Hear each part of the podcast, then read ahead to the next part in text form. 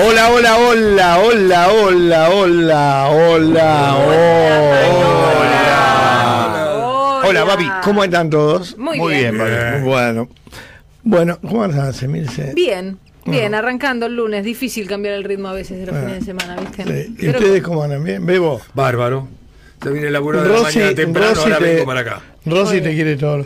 Me eh, sí, me, me adoraba, me decía cosas lindas, soy muy bien. Me adoró, me, me, ad- me acariciaba Mira, el mira, ¿viste mira, el? Tiraste todo, ¿Qué hermano. te pasó? ¿Qué pasó? ¿Qué pasó? Tiraste todo. Se cayó el celular. Se cayó lo de siempre, chicos. No, sé cómo no, todavía no solucionamos este El tema. celular. Se Tiró cayó Saura, el director no, de se cine. enganchó este boludo con el cable, tiró todo, hacen todo mal. ¿Vos sabés que es el lugar más Exacto. difícil donde vos estás? No, el lugar más difícil es donde lo ponen, ¿viste? Todavía no lo hicieron, no, pusi- No, se serio, no se inventó una forma.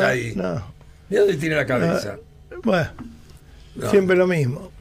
Este, el otro día eh, me contó, ahora chicos, porque no lo ve nadie eso, están cuarto en la grilla.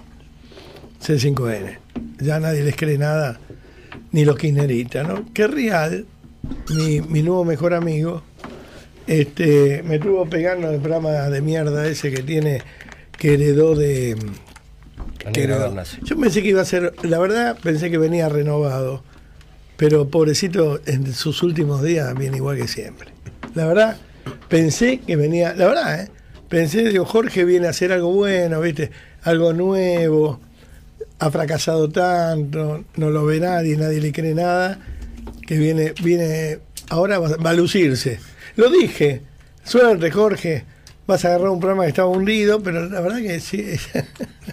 bueno, entonces pasaron un fragmento cuando yo elogiaba, no elogiaba, hablaba de Cristina Kirchner que había estado bien, del año 2006. ¿No les da vergüenza? ¿No les da vergüenza? 15 años después, No, criticarme. No era eso.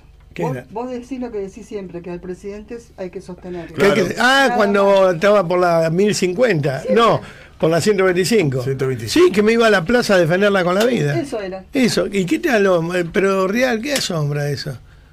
¿Qué pasa? ¿Que te enteraste que no recibí ningún sobre No, para decir eso? de bando, dice. No, nunca cambié de bando. Los detesté siempre a los Kirchner. Además, desde que empezaron, él me pareció un sinvergüenza y ella me pareció una, una inepta para el cargo. Pero porque era un sinvergüenza él y ella una inepta, en la 125 se escondieron abajo una mesa y querían renunciar. Y cuando todo el pueblo iba a la plaza, yo dije que iba a ir a parar al pueblo con un palo si hacía falta, porque a la presidenta no se la tocaba. Eh, sostengo lo que digo perfectamente. Real, ¿vos podés hacer lo mismo? ¿Podés hacer lo mismo, Real? ¿Podés sostener lo mismo? No te vendas, boludo. Si tenés plata, ¿para qué haces eso ridículo por dos mangos? Realmente, Jorge. Dejate de joder. Yo no te voy a pegar, ¿viste? Te prometí que no te pegaba. Pero hace falta hacer ese papel de boludo por un programa de que mide cuánto mide, 0,1, 2, No sé. no sé. Y dos puntos. Dos puntos, dos puntitos, romperte el culo llevando a Aníbal Fernández, haciendo todo eso, bueno, hacer lo que quiera. Pero te repito, ¿eh?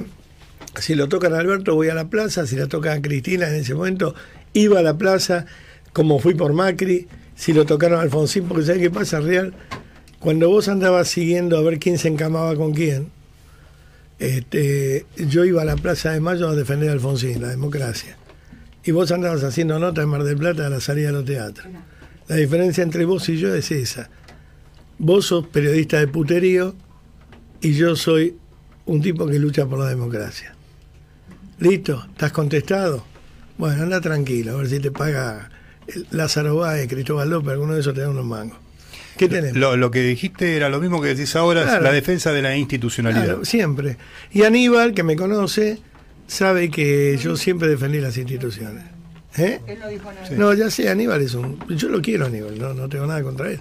Es un tipo que es un hábil político, nada más, pero no, no, no tengo nada. El problema mío es que no se curan estos pibes. Vos sabés que ayer vi una película que me llenó de... ¿Cómo se llama? Dani cuanto la da el Pacino, que es cantante como un cantante viejo. Decime el nombre porque hay que recomendarle. Le pasa lo mismo con el hijo que a mí me pasó con Leandro. Y el hijo le dice lo mismo que Leandro a mí. Que a veces los hijos de los conocidos te facturan todo, ¿no? Pero lo más cómico de todo es que en un momento se parece a Real. Porque él quiso cambiar su vida. y se hospedó en un Hilton. con- Danny Collins. Sí. Se, se hospedó en un Hilton con, uno, con un piano de cola y un piano fuerte, un Stingway. Y se enamoró de la mujer que estaba en la conserjería, una señora grande, porque él salía con una pendeja que lo cagaba. Tenía, vivía en una mansión de Hollywood, toda esta historia. Cambió su vida y fue a buscar al hijo que había tenido con la primera mujer. Y medio, medio, el tipo lo quería matar de entrada, porque él no había reconocido ni nada. Y fue entrándole en gracia, entrándole en gracia, entrándole en gracia, y medio armó la familia con el hijo, la mujer y la nieta. Y se estaba enamorando de esta mujer que no era la que llevaba a la cama en 20 segundos. La señora no quería saber nada y él trataba de conquistarlo a una mujer contemporánea, a su misma edad. Entonces decide no hacer recitales, mega recitales, no ser más estrella del rock. Y viviendo en ese pueblo y ayudando a su hijo que tenía cáncer, porque al final se em- empieza a darle una mano, este, hace un, mini recital en el pueblo, ¿no? En un lugar de mierda, chiquito el recital. Pero fue la mujer esta a verlo y lo sigue, el hijo, la nuera divina y la nena. Y él había hecho una canción romántica muy linda, que la tocaba en el Stingray. Y, y la mujer estaba esperando ese tema. Llega al show, se sienta y canta canciones tipo Palito Ortega, cantaba en Estados Unidos. Y él quería salir de eso. Se sienta en el piano, hace dos acordes y la gente le pide el tema, ¿no? Su, sí, su, sí, que era el tema de mierda. Y él la mira a la mujer, mira a los hijos, agarra el micrófono y empieza a cantar Susi de nuevo. Y la cara de todos decía, no, nunca salió. Volvió a lo de él. Eso es lo de real. Eso es lo de real. Cuando ve que no puede hacer cosas serias porque nadie le da bola, empieza a joder a la gente de nuevo. Te das cuenta que sos un escorpión, hermano. Pero qué lo parió. eh? Él mismo se clava el aguijón. Y yo no es que lo deteste ni nada. Yo lo quiero, Jorge, tantos años. Pero no aprendés a ser buen amigo, hermano. ¿Qué hay que darte, Jorge Real, para que aprendas a diferenciar entre el afecto y, y, y el, el querer ser? No te das cuenta que todo te va mal. ¿Entendés? En algún momento de la vida, esto hablábamos con Cristina de otro tema recién. En algún momento de la vida tenés que decir privilegio de los afectos a la guita. ¿O vos te crees que Cristóbal López te va a dar mucho tiempo más laburo? Cuando no le sirvas más. Esta gente te ata a un alambrado con un nudo como un forro. Bueno, qué sé yo, si uno tiene vocación de forro, se debe sentir honrado de poder ejercerla. Yo no. Pero realmente, eh, con todo afecto te lo digo, eh, Jorge, te juro por Dios que te lo digo desde el afecto. Lo que menos esperaba que con algo tan berreta me jodas que la verdad fue maravilloso porque en ese informe yo tenía razón. Que hay algo más or- orgulloso que decir, aunque esté en la oposición y la deteste, la defiendo con la vida porque es la presidente. ¿No entendés el concepto de los valores humanos todavía, Jorge? ¿No entendés el concepto? La verdad te digo, hablamos dos veces. Bueno, Jorge, yo te pegué, sí, Babi, me pegás, bueno, olvídate, ya está. Pero ¿sabes por qué te pego, Jorge? Y te lo digo de corazón. Porque vos le tocas el culo a todo el mundo y no te das cuenta que lastimás. Y la gente después te pega y te sentís ofendido. Pero realmente estás cayendo barranca abajo, no tenés nadie que te aconseje, nadie que te... Bueno, no tenés nadie. Pero digo, alguien que te diga, Jorge, podés salir todavía, te dieron un programita. Te apoyé yo, yo después voy a pasar así tipo bendita el apoyo que te di al aire. Flaco, reaccioná. Reaccioná. No te quiere nadie, hermano. Caíste en la cloaca esa televisiva. Estabas en América en un programa al mediodía, era la figura. Caíste en una cloaca donde nadie quiere laburar con vos. Reaccioná, Jorge, vos no sos así. Es más, yo sé que no sos kirchnerista tampoco. No se puede hacer eso por plata, Jorgito. La verdad te digo, ¿eh? no me calienta el programa. Pero lo que te digo es que tenés que reaccionar. No podés terminar tan mal tu carrerita. Bueno, ¿qué tenemos, chicos? Bueno, eh, empiezo si le molesta. no, no me molesta nada. Bien, y Rosy, no te va a sacar dos veces por Bueno, semana conmigo. No, ya voy dos veces por semana, lunes y viernes. no, con él y acá también. Ah, acá también. Bueno, que no rompa la bola, que recién entra, vamos a ver los números. antes de empezar a pedir. Bueno, Sí. mientras tanto, mientras tanto, mientras pedimos los números, eh, hubo una reunión muy importante hoy, porque el chino Navarro y Emilio Pérsico del Movimiento Evita le están sugiriendo a Zabaleta, frente a los paros de abril, amenazaron dos paros, los frentes de izquierda, este, lo- los frentes de izquierda que está Bibiloni, está Grabois, etcétera. Eh, están, están hablando de dos acampes y dos, movimientos, dos movilizaciones fuertes en abril. ¿Cuál es el consejo de Chino Navarro y Emilio Pérsico a Zabaleta? No le des un plan más. Zabaleta le- los los escuchó y le digo, ¿cuántos, planos, ¿cuántos planes tienen esto de potenciar trabajo, etcétera? Un millón doscientos mil. ¿Y sabe lo que le dijo eh, Chino Navarro? Mira, yo sé que ellos tienen en carpeta cuatro millones más para darle planes. Por eso, cerrar la puerta. Si la tenés abierta no lo vas a poder cerrar nunca más. Si vos le empezás a dar ahora, nunca se van a saciar. Porque tienen cuatro millones para volver a entrar. No importa lo que te hagan. Aguantátelo porque esto no es inviable. No tenés plata para todos ellos y te van a volver loco. Yo sé lo que es eso. O sea, era un consejo. ¿Quién se lo dijo eso? Chino Navarro y Emilio Pérsico Mira, Chino. Zabaleta. Chino, justo él se lo dice. que- No, porque está diciendo el frente de izquierda, Mm. los grupos de izquierda, el frente de, ¿cómo se llama? El Polo Obrero. El Polo Obrero. El Polo Obrero y varias, varias eh, sucursales, porque el Polo Obrero ahora tiene sucursales, tiene muchos grupos, le están pidiendo más planes sociales. Y ellos mismos de acá le aconsejan a Zabaleta, no se lo des, le están convenciendo ellos, porque va a ser imposible. Esa puerta tiene un millón doscientos mil y te van a ir pidiendo de a poco porque tienen anotado cuatro millones. Olvídate, no lo vas a poder hacer. Sin Así que fíjate lejos. vos que unos piqueteros le están aconsejando a Zabaleta no le dé más planes a esto porque esto va a ser imposible. Bueno, Cerruti el otro día, cuando estaba el acampe en la 9 de julio, de hacía dos días, dijo que no tenían más. eh, Es que no hay Eh, posibilidades. Si vos planes. escúchame, el polo obrero, si vos le das 10 te va a pedir 20, si le das 20 te va a pedir 40, y si tenés 40 te va a pedir 80, porque siempre va a haber gente, oh, tengo gente con hambre que me está pidiendo. Lo que pasa es que le están diciendo, si querés que esto termine bien, que esto se pueda gobernar, se pueda gobernar así entre con alfileres, como se está pasando Sí, sí, ahora, sí. ¿no? Porque ahora estamos gobernando con alfileres. Si querés eso, no le des más, cerrarle la puerta. Ese fue la, la- el consejo, ¿viste? Nada más, no fue una orden, fue un consejo. Hay, hay, hay una situación que pasó el fin de semana que, me parece que es lo más grave, que fue la extrema chicana de Cristina Fernández de Kirchner al presidente con esto del librito que tiene que ver con la historia económica de cómo terminó Alfonsín. Eso me parece que fue la chicana del fin de semana y la chicana de lo que se viene. Y hay un rumor que eh, el fin de semana también, ayer, uno de los dirigentes de la oposición más importantes, Alfredo Cornejo, le dio entidad, acá en Radio Rivadavia, le dio entidad de, ¿y si se viene un gobierno de una asamblea legislativa? Y hay un rumor dando vueltas, yo lo intenté eh, chequear por, por, varias, por varias fuentes que tiene que ver con... ¿Es cierto que hubo un llamado de Cristina Fernández de Kirchner y le dijo a Sergio Massa, prepárate? Sí, es cierto, se lo dijo, yo lo confirmé. Sí, es verdad. Lo confirmé, lo confirmé con alguien de masa. No es verdad desde ahí. No, Nos no. llega de otro lado que Sí. Massa se está preparando. No, pero además le pregunto, así fue, Babi. Yo le pregunté a alguien muy cercano a Massa, le digo, ¿es cierto que Cristina le dijo prepárate? Sí. Y claro, la pregunta mía, ¿cuál era la otra? Sí, prepárate para qué. Y entonces me dijo, ¿qué sé yo?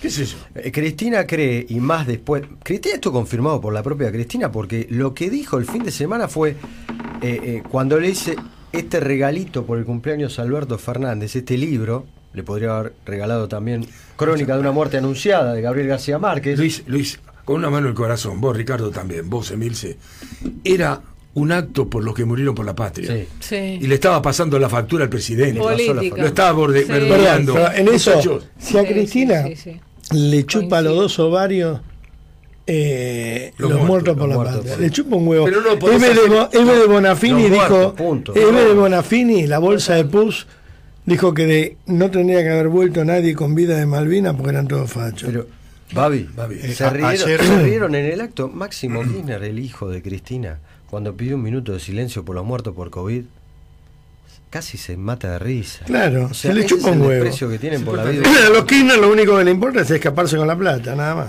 Yo te digo, un, in- un intendente que ustedes lo conocen, que se enfrentó a, a Máximo en la interna del Partido Justicialista. No va a dar nombres, Vamos a flaquito, peticito, yo lo conozco muy amigo.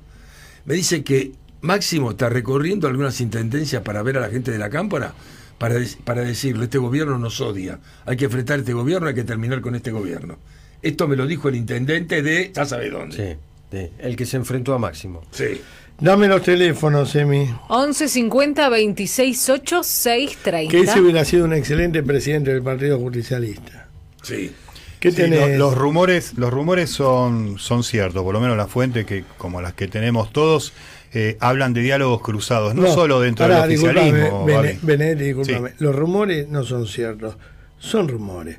Eh, hay que ver después la veracidad que se le da, ¿no? Sí, hay diálogos, hay diálogos y no solo eh, dentro del oficialismo, sino también hay cruces con algunos referentes de la, de la oposición, ¿no? Como para eh, llegar al hipotético caso de lo que ayer Cornejo eh, dejó bien claro, ¿no? Que existe la posibilidad existe la posibilidad de que se pueda dar una asamblea legislativa.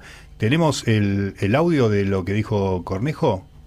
Todavía no. Ok, ahora lo vamos a, a reproducir. Sabes que lo, dio varios, varios escenarios como para que pueda darse, ¿no? Uno de ellos es la hiperinflación, que No, mientras- él evalúa bueno. que sí. Mirá, siempre en esta etapa de mi vida contesto, acá lo encontré, Claro. contesto a la maldad, Con no verdad. porque sea bueno, sino con otras respuestas mucho más maduras, ¿no? Este fue mi programa cuando me enteré que Real iba a ser eh, ese programita de C5N. Se nos fue la semana y este y bueno, gran quilombo. No hay que decirlo. ¿De qué? Lo de lo que pasó en el otro canal. Se pelearon mal con Ventillo Total, Bernacci y Real.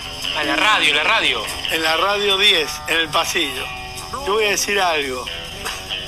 Yo estoy contento que Real vuelva a la tele. Es un profesional. Estoy contento que le den un programa que estaba hundido y que lo levante con su estilo.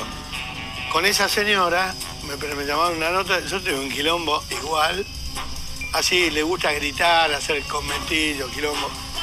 Eh, Real, mucha suerte, que te vaya muy bien. ¿En ¿Cómo llama el programa? Sobredosis de TV. Sobredosis de TV.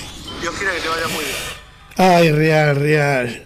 Te enfrentaste con un caballero y te fue mal. Bueno, este, ahí tenés, Jorgito, yo te quiero igual, pero trata de ganarte la vida de una forma más digna, no como hasta ahora. Sí, ¿Sabe otra forma? no. Bueno, estábamos problema. hablando, Sí, ese es el problema. Sí. Estábamos hablando de, de los dichos de Cornejo que lo tenemos para escucharlo, después te agrego algunos datos.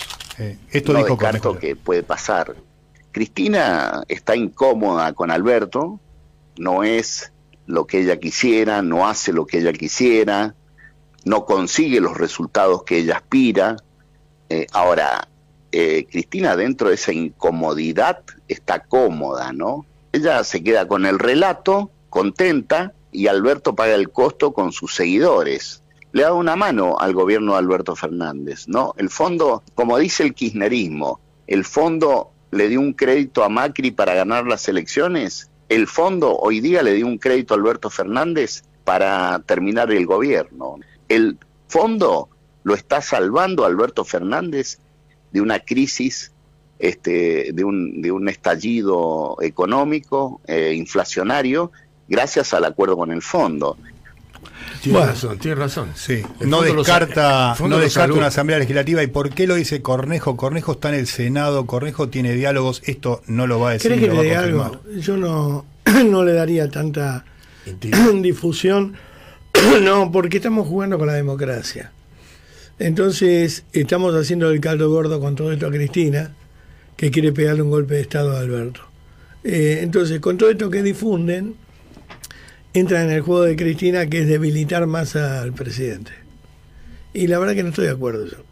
La verdad que no estoy de acuerdo, porque además son todas versiones, pero las versiones te terminan pegando un golpe de Estado. ¿no? Yo me acuerdo cuando se iba Alfonsín, se va- quiere renunciar, tiene cáncer. Se va Menem, tiene cáncer. Se va. El único que se murió de verdad fue Néstor Kirchner. Después todos iban a morir. De la Rúa tenía Alzheimer. ¿te Con? Macri, que el fondo había pedido adelantar las Sí, elecciones. el fondo pidió Claro. toda mentira. No, no, el presidente hay que soportarlo y bancarlo porque no, no me gustaría que unos delincuentes entren de nuevo al gobierno. Y Cornejo y todo estos boludos le hacen del caldo gordo a la versión, creyendo que ellos ahí van a estar con Massa.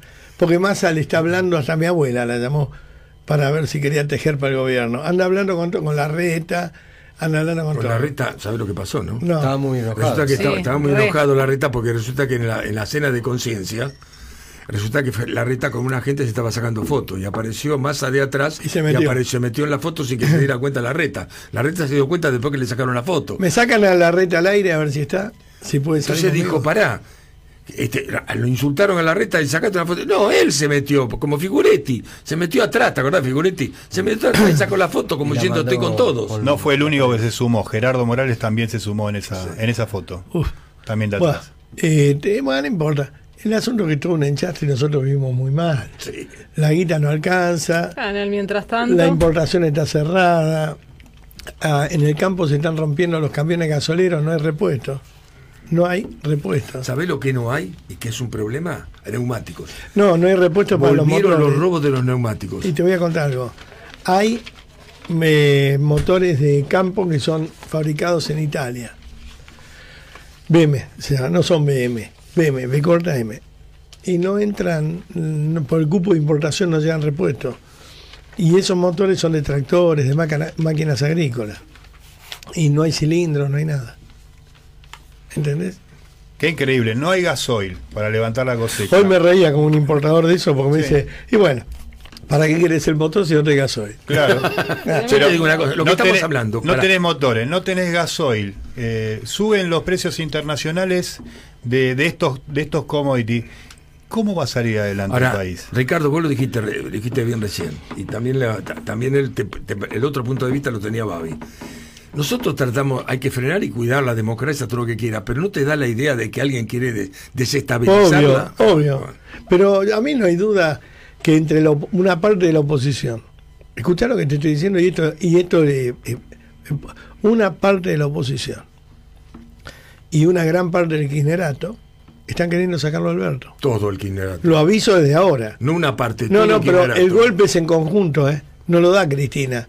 ¿Te Lo da con una parte de la oposición. Y sí, ahí tenés la declaración ayer de Cornejo. Y pero, Pero- opinó yo- Cornejo.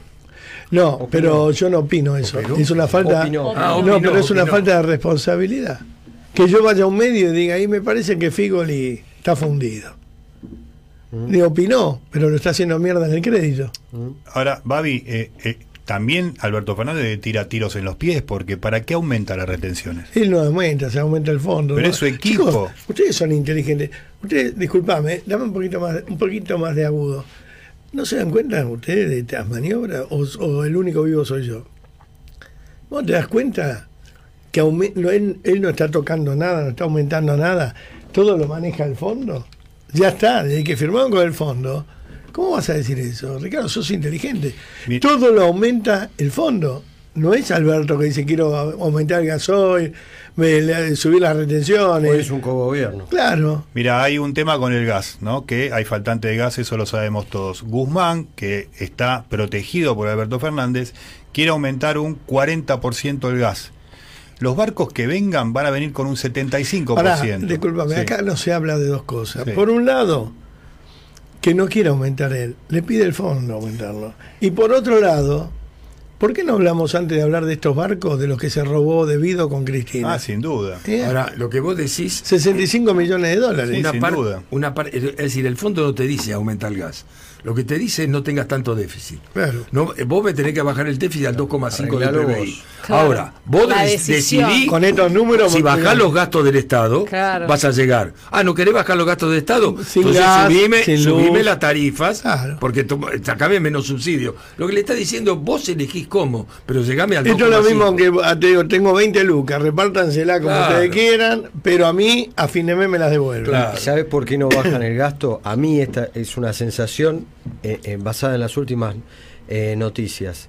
eh, subsidio a Nacha Guevara, subsidio a este, subsidio al otro, acomodo, cargos políticos, porque saben que se van en el 2023. ¿Sabe que Están acomodando están a todos acomodando a los, todos los- están a rascando los de la vagos. olla de lo Sí. que ¿Por queda, ¿Por qué te crees porque que el saben PAMI que esto se termina en el Querido, 2023. Tienes razón. ¿Y por qué te crees que el PAMI, la señorita del PAMI, nombró a más de 20.000, 25.000 en un mes? Volnovich. ¿Por, Bonovich. ¿Por qué lo hace? Porque sabe que se van. Otra vez te lo dejan como planta permanente a un montón de militantes para boicotear al gobierno que Exacto. venga. Lo mismo que hicieron en 2015. Y, y se- y Pero lo están que- haciendo antes. Lo Claro, están haciendo antes. y Y, antes. lo que quiere Máximo es quedarse con la provincia de Buenos Aires para de allí bombardear el gobierno que viene. ¿Sabes por qué lo hacen antes? Porque eh, para que no tengan quejas que no tuvieron dos años como planta permanente y rajarlos con un decreto Claro. eh, presidencial en el Te doy un 2023. ejemplo. ¿Sabes cuántos periodistas, utileros, camarógrafos, amigos del camarógrafo, utileros del utilero, cuántos fueron al sorteo de Qatar? ¿Cómo el sorteo? ¿Cómo Al el- sorteo De del Mundial de. Fútbol Ah, el que fueron Qatar. al sorteo, sí. Sí. Bueno, se hablaba de una cifra. La cifra que se hablaba no, es, no Sí. es, no, no fueron 50. Pero fue, te diría, cinco veces más de lo que iba con la gestión anterior de Cambiemos. ¿Querían conocer Qatar? No, Y aprovechan te- todos los viajes, digo- por te los digo, viáticos, Es por un todo. símbolo de cómo se descuida la cosa pública. Están No gastando a cuenta, están gastando a cuenta. Bueno, pero después no vuelven. ajustan, después ajustan en las retenciones y en lo que decía Claro. recién Ricardo, porque pueden elegir y siempre eligen dar en donde Mira, entra la cuando- plata. Las retenciones no es al eh, empleo público, no es a Claro. eh, el amigo, es a eh, el que no los va a votar. Hay, hay una última información sobre el número de personal de TV pública que va a ir al Mundial. Luego que Feynman difundiera la cifra de 53 Yo te digo personas, el sorteo. sí, sí, sobre el tema de la cantidad de gente al Mundial. Luego que Feynman difundiera esa cifra, que iban a ir 53 personas cuando en el Mundial anterior, gestión Macri, fueron 22 o 23 creo. Rusia. Eh, se volvió a reunir el directorio de TV pública y eh, lo redujeron a A 22, 25, sí, 25, 25 personas. Y lo que están viendo ahora es el tema del presupuesto. Creo que también lo van a lo van a bajar el presupuesto porque quedaron expuestos, expuestos en el derroche de plata Sí, sí, en un momento de crisis económica para todos. Mire, chicos, todo se empezó a, po- a- a terminar de podrir más o menos 2007, 2006. Cuando se fue Néstor y agarra a Cristina, el gasto público en 10 años, mire que estoy hablando de miles de millones, ¿eh? voy a hablar del Producto Bruto Interno, que es miles de millones. Era 25% del PBI el gasto. Escucha bien, 25%. Lo agarra Cristina en 8 años, del 25% lo llevó al 41% del PBI. ¿Cómo haces para financiarlo?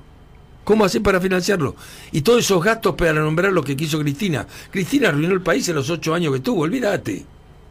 Desde el punto de vista económico no hay ninguna duda. Si no, mira los números. ¿Cómo haces? Como lo piensan. Cortan las retenciones, eh, Aumenta. supuesta, a- aumentan, ¿Quién aumentan puso las el, retenciones. para quién puso el cepo? Lo puso Cristina en el 2011. Mirá, La Después solidaridad. después del 54% que ganó esa elección. Sí. La- sí. se están evaluando eh, varios programas de asistencia social, varios programas de asistencia social, porque así piensan sostenerse hasta el 2023. Sí, para el bono durar. para los jubilados ya está, 6 mil pesos para 6.000 los jubilados, pesos, eso sí. está como aprobado. Creo que el 15 paga. Sí, una asistencia extraordinaria para los que cobran planes que es muy similar al IFE. Eso va a ser otro gasto más. Un complemento a la AUH. El plan Mil Días, que es similar a la AUH, que es un apoyo económico para mujeres embarazadas o con niños menores de edad. Un bono de las empresas. Van a tratar de hacer un acuerdo con la UIA para que las empresas den un bono extraordinario a sus, a sus Con empleados. 6% mensual de inflación no hay bono que alcance. Es una locura, pero están repartiendo el festival de la impresión de papel pintado. No, Están tratando. ¿Sabe lo que va a ser de acá hasta el 23? Fines del 23, durar. Vamos a ver cómo duramos para llegar. No pidas ningún cambio. Ellos durar, No pidas a durar. matarnos. Durar. Hay que pensar que el que va a ser, el que va a gobernar en serio, viene después. Ahora que se preparen, ¿eh? Que se preparen porque la, la herencia que te van a dejar estos tipos, pero es mil veces Tierra peor que la de Macri, Sí. peor que la de Cristina. Olvídate. Tierra arrasada, vamos a la tanda. Bueno, muy bien, estamos acá deliberando por este lunes que arranca, que va a tener novedades en el transcurso de la semana. Eh, yo el, el día de las Malvinas, más allá de Bonafini que dijo que tenían que haber muerto todos porque eran fachos, lo que fue una Malvina, ahí estaba mi hermano, desde ahí que la detesto tanto a esta bolsa de pus. Este, desde ese, escribí algo para en honor a los chicos, ¿no? Pero también vi que hay un rumbo, hay una publicidad muy buena de Clarín, vi que la gente está empezando a mirar a los héroes de Malvinas y dejar de mirar a los extremistas y a los montoneros y empezar a mirar a los próceres de verdad, dejar de mirar a los delincuentes que quisieron vendernos las calles con los nombres de los delincuentes y otra cosa para empezar a ver a los verdaderos próceres y los únicos próceres que tenemos en Argentina que son los héroes de Malvinas. Bueno, yo me atreví a escribir una pequeña cosa, le pedí a Daniela Dar que la publique en Infobae y gentilmente me la publicó, El Negro Oro en, en Costa... en- Eh, sí, del Este. Diario del Diario Este. del Este. Diario del Este. El negro también enseguida, pobre, es un genio, enseguida al toque. Todos mis compañeros se hicieron eco de esto que escribí en memoria de, de mis compañeros. Y realmente le- te voy a pedir poner la música de Pearl Harbor. Lo vamos a acompañar con un tema musical si usted lo guarda, porque creo que explica un poco, sintetiza en pocas palabras eh, lo que no se dice, ¿no? Que viene el jugador de fútbol que le entregó la camiseta a, al Sí, sí, sí, El un jugador de genio. River, Sí. Pérez. Y ayer felicitaciones a mi querido Tigre, que ganó, ¿eh? Vamos Tigre, todavía genio. Bueno, vamos a escuchar lo que escribí. 40 años sin mi hermano. Tenía 10 años y mucho calor esa noche. Aún percibo el olor del espiral que me da vuelta por la cabeza con la campana del teléfono negro de Baquelita y la voz de mi papá diciendo, tenés un hermanito. Un 14 de enero caluroso y la rara sensación de dejar de ser hijo único. Y crecimos con la diferencia que tenemos los hermanos mayores, donde se nos mezclan la paternidad, el amigo consejero y los celos. Un día mi hermano creció y me lo llevaron a la guerra. Pero a diferencia de los chicos de hoy que se quejan permanentemente del país y buscan su futuro en otro lado, a él y a todos los él lo mandaron a la guerra sin darles opciones. Inermes, con ropa de verano en el frío del sur, más sur de todos. No hubo tiempo ni ganas de elegir otro destino, y fueron con orgullo, y no se quejaron. Hicieron todo lo que pudieron, entregando las piernas, los brazos y el cuerpo a la bandera argentina. Nunca se sintieron inferiores. Parece que sabían que iban a quedar en el bronce como argentinos superiores. Mi madre. Las madres lloraron orgullosas en silencio, sin atarse un pañuelo camuflado, ni tomar la Plaza de Mayo, sin saber en qué explosión había desaparecido su hijo, ni en qué naufragio. No pidieron indemnizaciones bochornosas, ni hicieron un negocio con la muerte de los héroes. No mandaron a escupir retratos, ni se creyeron superiores al resto. Solo en las manos humildes, una flor cada 2 de abril con un rezo sin que nadie se entere. Los hijos duelen, pero parece que duelen menos cuando de verdad combatieron por la patria y fueron héroes. Hace 40 años que no veo a mi hermano. A veces, pienso cómo sería ahora. Nadie entiende el dolor que se llevan. Tampoco nadie entiende el orgullo que nos dejó poniendo nuestro apellido en el bronce. Nadie nos preguntó jamás cómo quedamos. Nadie nos preguntó jamás si teníamos derechos. Lo mismo le respondo que nuestros héroes de Malvinas nos dejaron a los familiares la responsabilidad y el derecho de luchar contra los corruptos, los sinvergüenzas, que intentan enchastrar con falsas historias e inventados héroes de la esencia de los argentinos de la buena fe. A mi hermano Juan Carlos, Babi Echecopar. ¿Les gustó? Emotivo, Babi. Motivo. Bueno, yo siempre escribo así, sin enmienda ni tachadura, como me sale, tengo brota. Y decía el sábado, ¿qué puedo hacer? Porque eh, le conté a Daniel Haddad que el sábado era un día difícil. Y al negro oro, el negro estaba al lado mío. Es un día difícil. A veces la gente se cree que te olvidas porque pasó. Pero nada se olvida, todo se lleva puesto en uno, ¿no? Y, y aunque uno adelante de la gente no ande llorando, ni ande, como yo decía ahí, ¿no?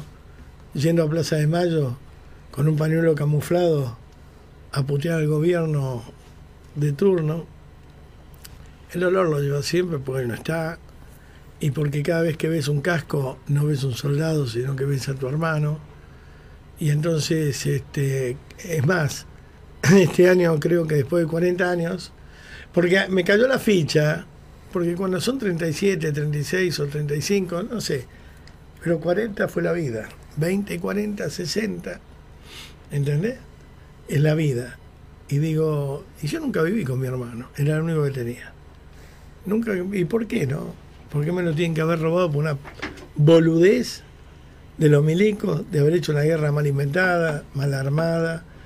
Y lo mismo de pensar el que le matan a un hijo en un asalto, ¿no? ¿Por qué? Al pedo, para llevarse qué. ¿Y por qué? ¿Por qué? ¿Por qué te tengo que cambiar un ser querido por nada, no? Entonces te pasa que después de eso mirás a todos estos muñecos que no gobiernan y es lo que decía hoy de Jorge, ¿no? Hasta los mirás con lástima. Hasta los miras con lástima, porque no es nada más que el fin de la vida para mí eh, sin mi hermano, es para muchos sin dignidad. El no haber aprovechado la vida para llegar al final con una medalla. Eh, ¿Entendés? Ve- Vos me entendés, Bebo, que sos. Sí, sí, totalmente. O sea, la vida la viví para llegar al final con algo, con un racón, no jodiendo a los demás para que te vean. Y Cristina, llegué con bronce, hermana, no llegué con causas penales, no llegué con vergüenzas, no llegué siendo humillada y señalada como, con el dedo y que tengan cuatro papagayos que defenderte. Eso es lo importante de la dignidad. Mi papá murió pobre, pero me dejó un apellido que yo vi, pero a todos le dejan una casa, un auto y vos me dejás un apellido. Y nunca pensé que era la llave de la caja de Pandora, donde me abría la puerta para que nadie tenga que venir a cobrarme nada de mi papá. Lo que debo, lo debo yo. Él me dejó un apellido limpio, pulcro, impecable, de todos lados. Eso es lo que a veces acá hablamos y discutimos, y a veces hasta me aburre, porque son trivialidades, trivialidades, bebito, que no nos importan a esta altura de la vida. Las comentamos, los avivamos los giles, que los están cagando, pero a nosotros ya no nos importa. Lo que no podemos creer muchas veces, Bebo, es que la gente se siga dejando engatusar. Sí. ¿no? Pero pasa, pasa, pasa tantas veces en tantas cosas. Creen en los precios de colores, en las fantasías, qué sé yo. Será una forma de poder seguir viviendo. Sí, sí. Creen en alguna fantasía. Pero es más lindo una pequeña verdad que una gran mentira. ah, sí, eso seguro. Vivís más intensamente, ¿no? Yo creo, realmente. Sí. Qué, qué bien que marcaste la diferencia, Babi, porque los que nos gobiernan, justamente, sea el, el- el- Sí, del, color partidario que sea, iguales, ¿eh? sí. llega un momento que se enajenan de la realidad y no se conectan con los sentimientos de la ciudadanía, claro. ¿no? de las personas que sufren, Claro. como fue tu caso con la pérdida de tu hermano, como es aquel que perdió a alguien por un hecho de inseguridad, o que no pueden comer todos los días un plato de comida digna. Mirá la vieja el otro día en el acto, eh, hablando del libro, no libro, la boludez. A ver si hubiera ido el hijo. Por ahí no iba el hijo porque hay que tener coraje para ir. Había que tener capacidad, ¿no? Este, no, no. El hijo de ella no iba a ir nunca porque no, no le da el pinet. Pero digo, eh, usar un acto de los próceres para andar chicaneando al presidente. Sí. Después te das cuenta de la bajeza moral. Es un gran cabaret. Es un cabaret sin putas. Es un cabaret de un montón de fracasados que van a pagar la copa creyendo que whisky es paddy y a charlar boludeces creyendo que los escuchan. Pero realmente es eso, un gran cabaret. Bueno, este, Un, un cabaret que, que también se, se sumaron voces de, de excombatientes. ¿no? Como, Ah. como fuera de mm, el diputado Leiva, ¿no? Diciéndole, bueno, presidente, eh, usted es mi presidente, que le dijo a Cristina. No, Ayer a la- a No, a no, Cristina le dijo. le dijo, usted es mi presidente, Claro. Cristina le dijo, sí, sí, desconociendo la investidura presidencial. Ayer hablamos con... igual cuando yo hablo con Sí, Macri Sí, o hablaba con Menem, con Alfonsín, ni hablar lo que hablaba, yo le decía presidente, porque para mí Cristina es presidenta. claro, es una cuestión de respeto. Y Alberto es presidente. Lo que no sabe Leiva que Alberto es presidente. Bueno, ayer No, Luis le volvió a preguntar a, a Leiva eh, si a Macri lo, lo llamaba eh, presidente. ¿Lo, lo, lo tenés vos eh, el audio, Luis? de ese hizo, hizo algunas declaraciones, Leiva, si querés lo podemos pasar, Babi ahora. Antes, un abrazo grande a mi hermano Héctor Caballero, eh, querido, querido, lo adoro Héctor.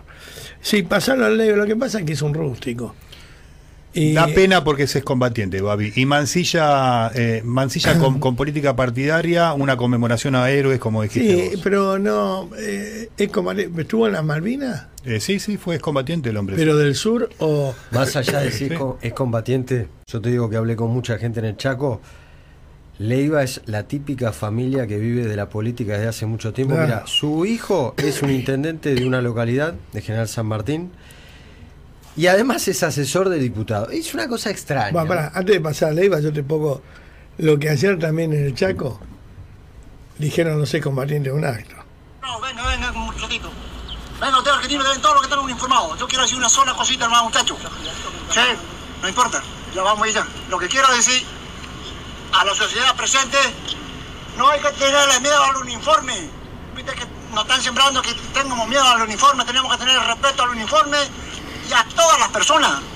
Lo que tenemos que tener miedo es a Cristina Fernández Kirchner, a Milagro Sala, a Julio López y a, a Debido. Esos son los tipos peligrosos. A eso hay que tenerle miedo, señores. Bueno, para despedirnos, para hacerle cortito nomás, porque en realidad este, no, me quiero molestar. A esa gente hay que tenerle miedo, no a los informados. Bueno, este es un excombatiente, no sé si ordinario, rústico. No, no, pero lo dijo bien. que Pero, no lo viste, son las dos puntas. Uno es un Sí. chupaculo y el otro está en contra. Sí. Ponelo a Leiva si querés. Señora Presidenta, yo le voy a decir Presidenta, no del Senado. Para mí es mi Presidenta. Es un Después eh, le, le- le respondió a Gasulla esa pregunta que quedó pendiente sobre si, como él, él había aclarado, ¿no? Se le dice presidente a todos los que pasaron por esa función. Sí, pero Y- mi presidente no. Claro. Presidente. Después le preguntó Luis y le dijo, pero ¿y, a- y Macri? Y, y le hizo una respuesta en ¿La audio. Sí. A ver. Eh, ayer aclaré en Twitter. eh, acelerado ese muchacho. Para, para porque Leiva está, está full. Está acelerado. Mejor que hable eh, mi posición eh, respecto a Macri. Y como estamos en un país libre y democrático, dije que no me representa y, y- y no merece mi respeto al menos.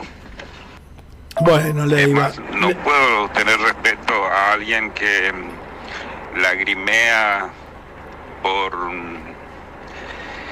eh, organizar el G20 y eh, se va a, reci- a, visi- sí, a recibir en Lo ropa deportiva. Ahora, está bien. eh, eh, eh, tu- mirá, la verdad que como soldado pudiste haber sido muy bueno, Leiva, pero ya que estás y estás como un cargo importante, pasás por la biblioteca, sos un rústico, un ordinario y no sabes lo que decís. Evidentemente, esta es la gente que uno le garpa, ¿no?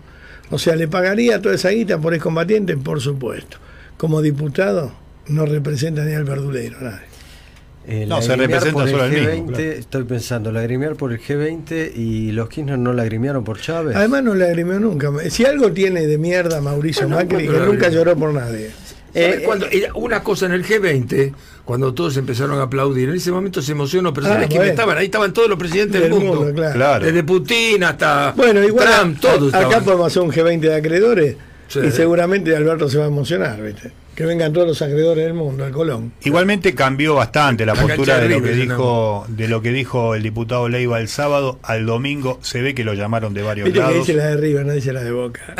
Sí. Te digo algo, se- eh, seguramente baj- bajó los decibeles porque hubo llamado de todo tipo, tuvo llamado de todo tipo Leiva, porque incurrió en un delito No, al no, te desconocer digo, a Alberto digo. Fernández como presidente y adjudicarle ese cargo a la vice. Incurrió en un delito, por eso bajó los decibeles. Y sí, un poco un golpe, un golpe Sí, está diciendo eso. Claro. Y no lo Eh, eh, ¿Sabés cuál la, Hay un detalle la- que se le escapa a Ricardo. ¿sabés cuál es la diferencia entre Tejera y él? La ametralladora. Bueno, justamente. A ¿No? Leiva, El tejerazo. Claro, tenés razón. a Leiva lo aplaudieron todos los presentes y lo ovacionaron por lo que dijo. Una vergüenza. O sea, gran parte de los, del frente de todos hoy lo está ridiculizando en público Alberto ¿Ustedes se acuerdan del tejerazo? No lo tengo presente, ¿No Bobby. tienen presente? No. Vemos, puedes hacer una remake. Tejera era un general. Resulta que, eh, sí, lo, lo que pasa es lo siguiente, era, estaba, por supuesto, estaba en duda el traspaso del gobierno de la, de la dictadura a la democracia. El paso en España de una dictadura de 40 años ya muy afirmada, muy sólida con la religión y todo lo demás, era muy difícil hacia a la izquierda. Era difícil aceptar un partido obrero, era difícil aceptar a un, a un Felipe González. Y en un momento determinado los militares, un grupo, dice, bueno, basta, hay que terminar con esto, viejo, ¿a dónde nos llevan? ¿A bien vuelven los rojos? Porque iban a juicio, todo como acá. Claro. y ¿qué entonces hicieron? entró Tejera con la ametralladora con seis entró en el Congreso con la ametralladora y hubo una paralización total. Acá Tiró, tiró adentro del Congreso. Debe estar preso todavía Tejera, debe estar preso. Y el que hizo el golpe exacto fue el rey Juan Carlos. En ese momento se puso del lado de la democracia. Y llamó de- Tejera y le dijo, le doy dos minutos para dejar Claro. eh, bajar armas. Claro. Y acá Alfonsín dijo lo mismo con Aldo Rico, fue lo mismo. Lo mismo. Esto es emblemático, 87. ¿no? 80, lo que no saben estos guasos que hablan pelotudeces. Alfonsín también, cuando se entró al campo de Mayo con el helicóptero, este Aldo Rico bajó la ametralladora, la dejó en el piso y entró sin arma. Y se cuadró delante del presidente de la nación. Sí, lo, de- lo que menciona lo que menciona Luis, que se rieron todos y aplaudieron todos, la verdad que fue un detalle de obsecuentes con Cristina. El propio Sergio Massa que estaba al lado se sonrió hacia, hacia los dichos de Leiva, ¿no? Supongo que habrán habrán reconsiderado eh, algunos, por lo menos, No, esa no. risa. No, lo que tienen que reconsiderar es la lista sábana, Claro. donde cualquier guarango sin educación entra como diputado y cobra. Entras por alcahuete. Claro, por Cuanto más chupaculo. alcahuete, por chupaculo. Más pero, arriba pero vos sabés está. que este, ahora que estaba haciendo raconto el tejerazo y el ricazo, que fue, también nos pasamos cuatro días de Semana Santa, y ahora Mm. nos pasamos en la plaza acampando, porque si nos descuidábamos tomaban la democracia. Porque eso fue, nadie me lo saca de la cabeza, un intento de golpe de Estado fraguado. sí, claro. ¿no? Sin duda. Pero yo sé lo que pasamos, estaba el papá, el papá de Mumi Mendoza, eh, Daniel, lo llama Mauricio Salmuiragui, yo estaba con Mauricio, y le dijo, el presidente tiene dos horas en el cargo. Y salimos, estaba Moró también, salimos todos para Plaza de Mayo, Mm. armados, yo siempre lo cuento, ¿no? Fue una epopeya.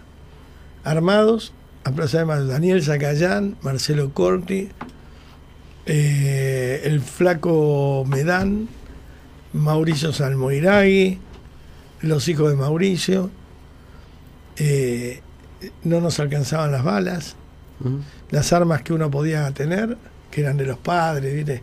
teníamos un cargador, un revólver, un tanque, en una pistola un cargador, y decían, pero si los milicos salen de, de Campo de Mayo, con esto me la meto en el culo. y nos fuimos todos armados a Campo de Mayo. Por lo menos iba a caer alguno de ellos, pero éramos hermanos. Mm. Éramos hermanos. O sea que el milico te miraba de enfrente con piedad y vos lo mirabas con piedad al milico, porque ni el milico, que era soldado, quería tirarte a vos, que eras el primo, era una guerra civil. Ni el primo quería tirarle al de adentro, porque era este, el soldado que estaba haciendo la colimba. Y, y la valentía de Alfonsín, que fue mal valorada en su momento, que fue a poner solo. la cara y el cuerpo. Pero le podían haber volteado el helicóptero en la hora, vamos a hablar. Rotativo del aire de Radio Rivadavia. Bueno, muy bien, estamos acá deliberando por este lunes que arranca, que va a tener novedades en el transcurso de la semana. Eh, yo el, el día de las Malvinas, más allá de Bonafini que dijo que tenían que haber muerto todos porque eran fachos, los que fueron a Malvinas, ahí estaba mi hermano, desde ahí que la detesto tanto a esta bolsa de pus. Este, mm, desde ese, escribí algo para en honor a los chicos, ¿no? Pero también vi que hay un rumbo, hay una publicidad muy buena de Clarín. Vi que la gente está empezando a mirar a los héroes de Malvinas y dejar de mirar a los extremistas y a los montoneros y empezar a mirar a los próceres de verdad. Dejar de mirar a los delincuentes que quisieron vendernos las calles con los nombres de los delincuentes y otra cosa para empezar a ver a los verdaderos próceres y los únicos próceres que tenemos en la Argentina que son los héroes de Malvinas. Bueno, yo me atreví a escribir una pequeña cosa, le pedí a Daniela Dar que la publique en Infobae y gentilmente me la publicó, El Negro Oro en, en Costa, en Eh, sí, del este. Diario del Diario Este. del Este. Diario del Este. El Negro también enseguida, pobre, es un genio, enseguida al toque. Todos mis compañeros hicieron eco de esto que escribí en memoria de, de mis compañeros. Y realmente le, te voy a pedir poner la música de Pearl Harbor. Lo vamos a acompañar con tema musical, si usted lo guarda, porque creo que explica un poco, sintetiza en pocas palabras eh, lo que no se dice, ¿no? Que viene el jugador de fútbol que le entregó la camiseta a, Sí, sí, sí, un jugador de genio. River, Sí. Pérez. Y ayer felicitaciones a mi querido Tigre, que ganó, ¿eh? Vamos Tigre, todavía genio. Bueno, vamos a escuchar lo que escribí. 40 años sin mi hermano. Tenía 10 años y mucho calor esa noche. Aún percibo el olor del espiral que me da vuelta por la cabeza con la campana del teléfono negro de Baquelita y la voz de mi papá diciendo, tenés un hermanito. Un 14 de enero caluroso y la rara sensación de dejar de ser hijo único. Y crecimos con la diferencia que tenemos los hermanos mayores, donde se nos mezclan la paternidad, el amigo consejero y los celos. Un día mi hermano creció y me lo llevaron a la guerra. Pero a diferencia de los chicos de hoy que se quejan permanentemente del país y buscan su futuro en otro lado, a él y a todos los él lo mandaron a la guerra sin darles opciones. Inermes, con ropa de verano en el frío del sur, más sur de todos. No hubo tiempo ni ganas de elegir otro destino, y fueron con orgullo, y no se quejaron. Hicieron todo lo que pudieron, entregando las piernas, los brazos y el cuerpo a la bandera argentina. Nunca se sintieron inferiores. Parece que sabían que iban a quedar en el bronce como argentinos superiores. Mi madre. Las madres lloraron orgullosas en silencio, sin atarse un pañuelo camuflado, ni tomar la Plaza de Mayo, sin saber en qué explosión había desaparecido su hijo, ni en qué naufragio. No pidieron indemnizaciones bochornosas, ni hicieron un negocio con la muerte de los héroes. No mandaron a escupir retratos, ni se creyeron superiores al resto. Solo en las manos humildes, una flor cada 2 de abril con un rezo sin que nadie se entere. Los hijos duelen, pero parece que duelen menos cuando de verdad combatieron por la patria y fueron héroes. Hace 40 años que no veo a mi hermano. A veces, a veces pienso cómo sería ahora. Nadie entiende el dolor que se llevan. Tampoco nadie entiende el orgullo que nos dejó poniendo nuestro apellido en el bronce. Nadie nos preguntó jamás cómo quedamos. Nadie nos preguntó jamás si teníamos derechos. Lo mismo le respondo que nuestros héroes de Malvinas nos dejaron a los familiares la responsabilidad y el derecho de luchar contra los corruptos, los sinvergüenzas, que intentan enchastrar con falsas historias e inventados héroes de la esencia de los argentinos de la buena fe. A mi hermano Juan Carlos, Babi Echecopar. ¿Les gustó? Emotivo, Babi. Mm. Motivo. Bueno, yo siempre escribo así sin enmienda ni tachadura, como me sale, ¿viste? tengo brota. Y decía el sábado, ¿qué puedo hacer? Porque eh, le conté a Daniel Haddad que el sábado era un día difícil. Y al negro oro, el negro estaba al lado mío. Es un día difícil. A veces la gente se cree que te olvidas porque pasó. Pero nada se olvida, todo se lleva puesto en uno, ¿no? Y, y aunque uno adelante de la gente no ande llorando, ni ande, como yo decía ahí, ¿no? Yendo a Plaza de Mayo con un pañuelo camuflado a putear al gobierno de turno, el olor lo lleva siempre porque no está, y porque cada vez que ves un casco no ves un soldado, sino que ves a tu hermano. Y entonces, este, es más, este año creo que después de 40 años, porque me cayó la ficha, porque cuando son 37, 36 o 35, no sé, pero 40 fue la vida, 20, 40, 60, ¿entendés? Es la vida. Y digo, y yo nunca viví con mi hermano, era el único que tenía. Nunca, ¿y por qué no? ¿Por qué me lo tienen que haber robado por una boludez de los milicos, de haber hecho una guerra mal inventada, mal armada? Y lo mismo de pensar el que le matan a un hijo en un asalto. ¿no? ¿Por qué? Al pedo, para llevarse qué. ¿Y por qué? ¿Por qué? ¿Por qué te tengo que cambiar un ser querido por nada, no? Entonces te pasa que después de eso mirás a todos estos muñecos que no gobiernan y es lo que decía hoy de Jorge, ¿no? Hasta los mirás con lástima. Hasta los miras con lástima, porque no es nada más que el fin de la vida para mí eh, sin mi hermano, es para muchos sin dignidad. El no haber aprovechado la vida para llegar al final con una medalla. Eh, ¿Entendés? Vos me entendés, veo que sos. Sí, sí, totalmente. O sea, la vida la viví para llegar al final con algo, con un racón, no jodiendo a los demás para que te vean. Y Cristina, llegá con bronce, hermana, no llegué con causas penales, no llegué con vergüenzas, no llegué siendo humillada y señalada como, con el dedo y que tengan cuatro papagayos que defenderte. Eso es lo importante de la dignidad. Mi papá murió pobre, pero me dejó un apellido que yo pero a todos le dejan una casa, un auto y vos me dejás un apellido.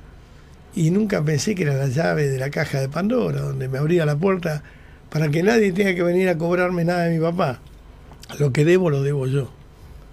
Él me dejó un apellido limpio, pulcro, impecable, de todos lados. Eso es lo que a veces acá hablamos y discutimos, y a veces hasta me aburre, porque son trivialidades, trivialidades, bebito, que no nos importan a esta altura de la vida. Las comentamos, los avivamos los giles, que los están cagando, pero a nosotros ya no nos importa. Lo que no podemos creer muchas veces, Bebo, es que la gente se siga dejando engatusar. Sí. ¿No? Pero pasa. Pasa, pasa tantas veces en tantas cosas. Creen en los precios de colores, en las fantasías, qué sé yo. Será una forma de poder seguir viviendo. Sí, sí. Creen en alguna fantasía. Pero es más lindo una pequeña verdad que una gran mentira. ah, sí, eso seguro. Vivís más intensamente, ¿no? Yo creo, realmente. Sí. Qué, bien que marcaste la diferencia, Babi, porque los que nos gobiernan, justamente, sea el, el- el- Sí, del- color partidario que sea, iguales, ¿eh? llega un momento que se enajenan de la realidad y no se conectan con los sentimientos de la ciudadanía, claro. ¿no? de las personas que sufren, Claro. como fue tu caso con la pérdida de tu hermano, como es aquel que perdió a alguien por un hecho de inseguridad, o que no pueden comer todos los días un plato de comida digna. Mirá la vieja el otro día en el acto, eh, hablando del libro, no libro, la boludez. A ver si hubiera ido el hijo. Por ahí no iba el hijo porque hay que tener coraje para ir. Había que tener capacidad, ¿no? Este, no, no. El hijo de ella no iba a ir nunca porque no, no le da el pinet. Pero digo, eh, usar un acto de los próceres para andar chicaneando al presidente. Sí. Después te das cuenta de la bajeza moral. Es un gran cabaret. Es un cabaret sin putas. Es un cabaret de un montón de fracasados que van a pagar la copa creyendo que whisky es paddy y a charlar boludeces creyendo que los escuchan. Pero realmente es eso, un gran cabaret. Bueno, este, Un, un cabaret que, que también se, se sumaron voces de, de caro. ¿no? Como, Ah. como fue la de mm, el diputado Leiva, ¿no? Diciéndole, bueno, presidente, eh, usted es mi presidente, que le dijo a Cristina. No, Ayer a la- a Cristina, No, a Cristina le dijo. Le dijo, usted es mi presidente, Claro. Cristina, le dijo. Sí, sí, desconociendo la investidura presidencial. Ayer hablamos con... igual cuando yo hablo con Sí, Macri Sí. o hablaba con Menem, con Alfonsín ni hablar lo que hablaba, yo le decía presidente, porque para mí Cristina es presidenta Claro, es una cuestión de respeto. y Alberto es presidente. Lo que no sabe Leiva que Alberto es presidente. Bueno, ayer No, Luis le volvió a preguntar a, a Leiva eh, si a Macri lo, lo llamaba eh, presidente. ¿Lo, lo, lo tenés vos eh, el audio, Luis? De ese, hizo, hizo algunas declaraciones, Leiva. Si querés, lo podemos pasar, Babi, ahora. Un abrazo grande a mi hermano Héctor Caballero, eh, querido, querido, lo adoro Héctor. Sí, pasarlo al ley, lo que pasa es que es un rústico. Da pena porque es excombatiente, Babi. Y Mancilla, eh, Mancilla con, con política partidaria, una conmemoración a héroes, como dijiste Sí, vos. pero no, eh, es como, ¿estuvo en las Malvinas? Eh, sí, sí, fue excombatiente el hombre. ¿Pero del sur o...? Más allá de si es co- es combatiente, yo te digo que hablé con mucha gente en el Chaco. Leiva es la típica familia que vive de la política desde hace mucho tiempo. Claro. Mira, su hijo es un intendente de una localidad, de General San Martín, Y además es asesor de diputado. Es una cosa extraña. Bueno, pará, antes de pasar a Leiva, yo te pongo lo que ayer también en el Chaco dijeron los seis combatientes de un acto.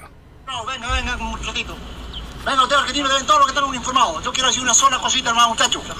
Sí, no importa, ya vamos a ir ya. Lo que quiero decir a la sociedad presente, no hay que tenerle miedo al uniforme. Viste que nos están sembrando que tengamos miedo al uniforme, tenemos que tener respeto al uniforme y a todas las personas.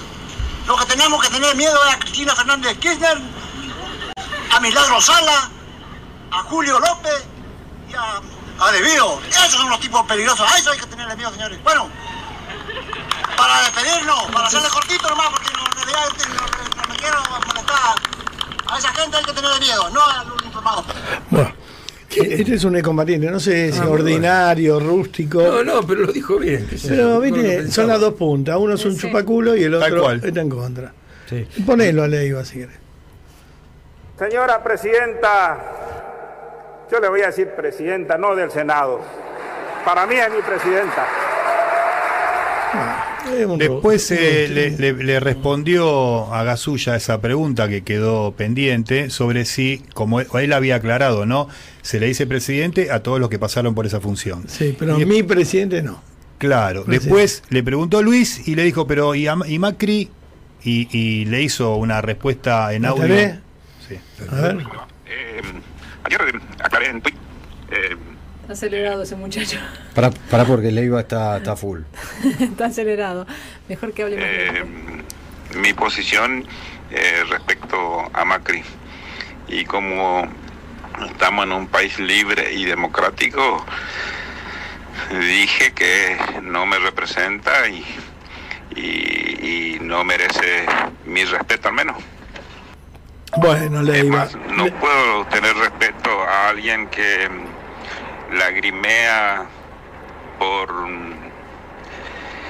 eh, organizar el G20 y eh, se va a, reci- a vis- sí, a recibir en ropa perdón. deportiva. Bueno, a- ahora, está bien. eh, eh, eh, eh, tu- mirá, la verdad que como soldado pudiste haber sido muy bueno, Leiva, pero ya que estás y estás como un cargo importante, pasás por la biblioteca, sos un rústico, un ordinario y no sabes lo que decís. Evidentemente, esta es la gente que uno le garpa, ¿no?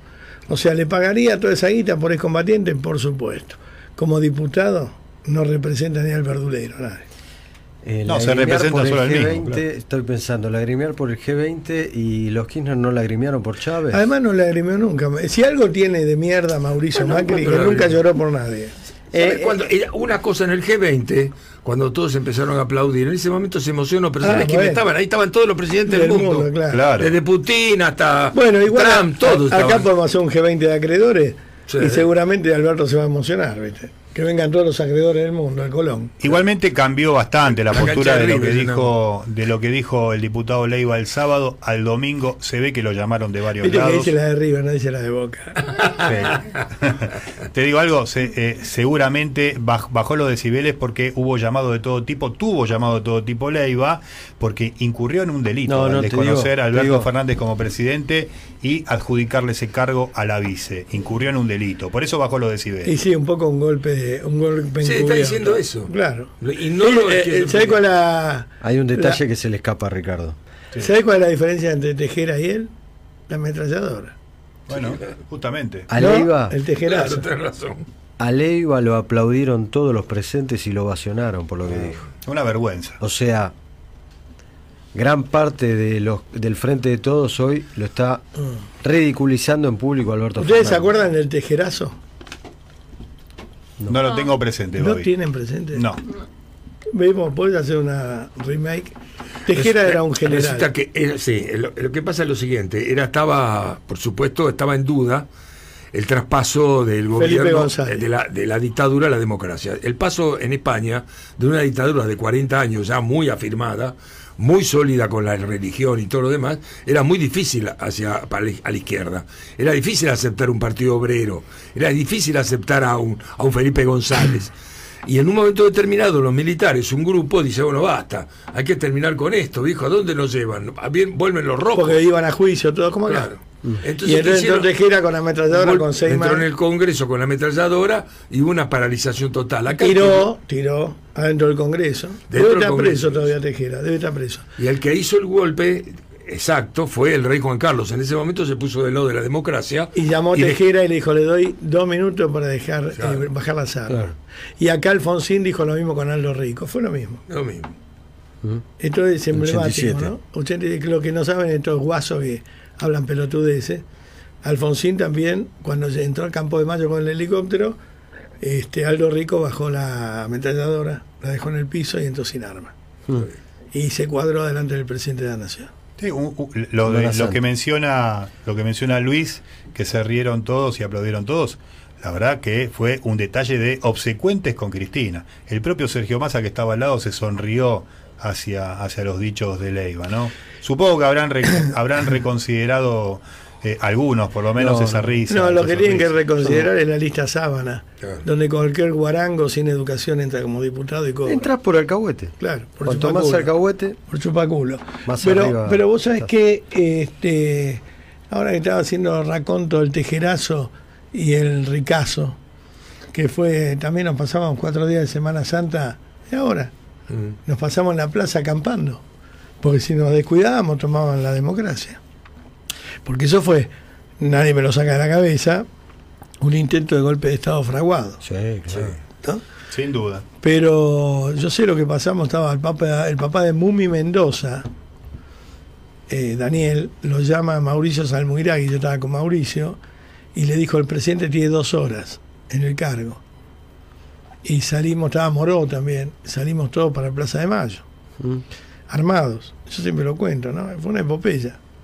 Armados a Plaza de Mayo, Daniel Zacayán, Marcelo Corti, eh, el flaco Medán, Mauricio Salmoiragui, los hijos de Mauricio, eh, no nos alcanzaban las balas, Mm.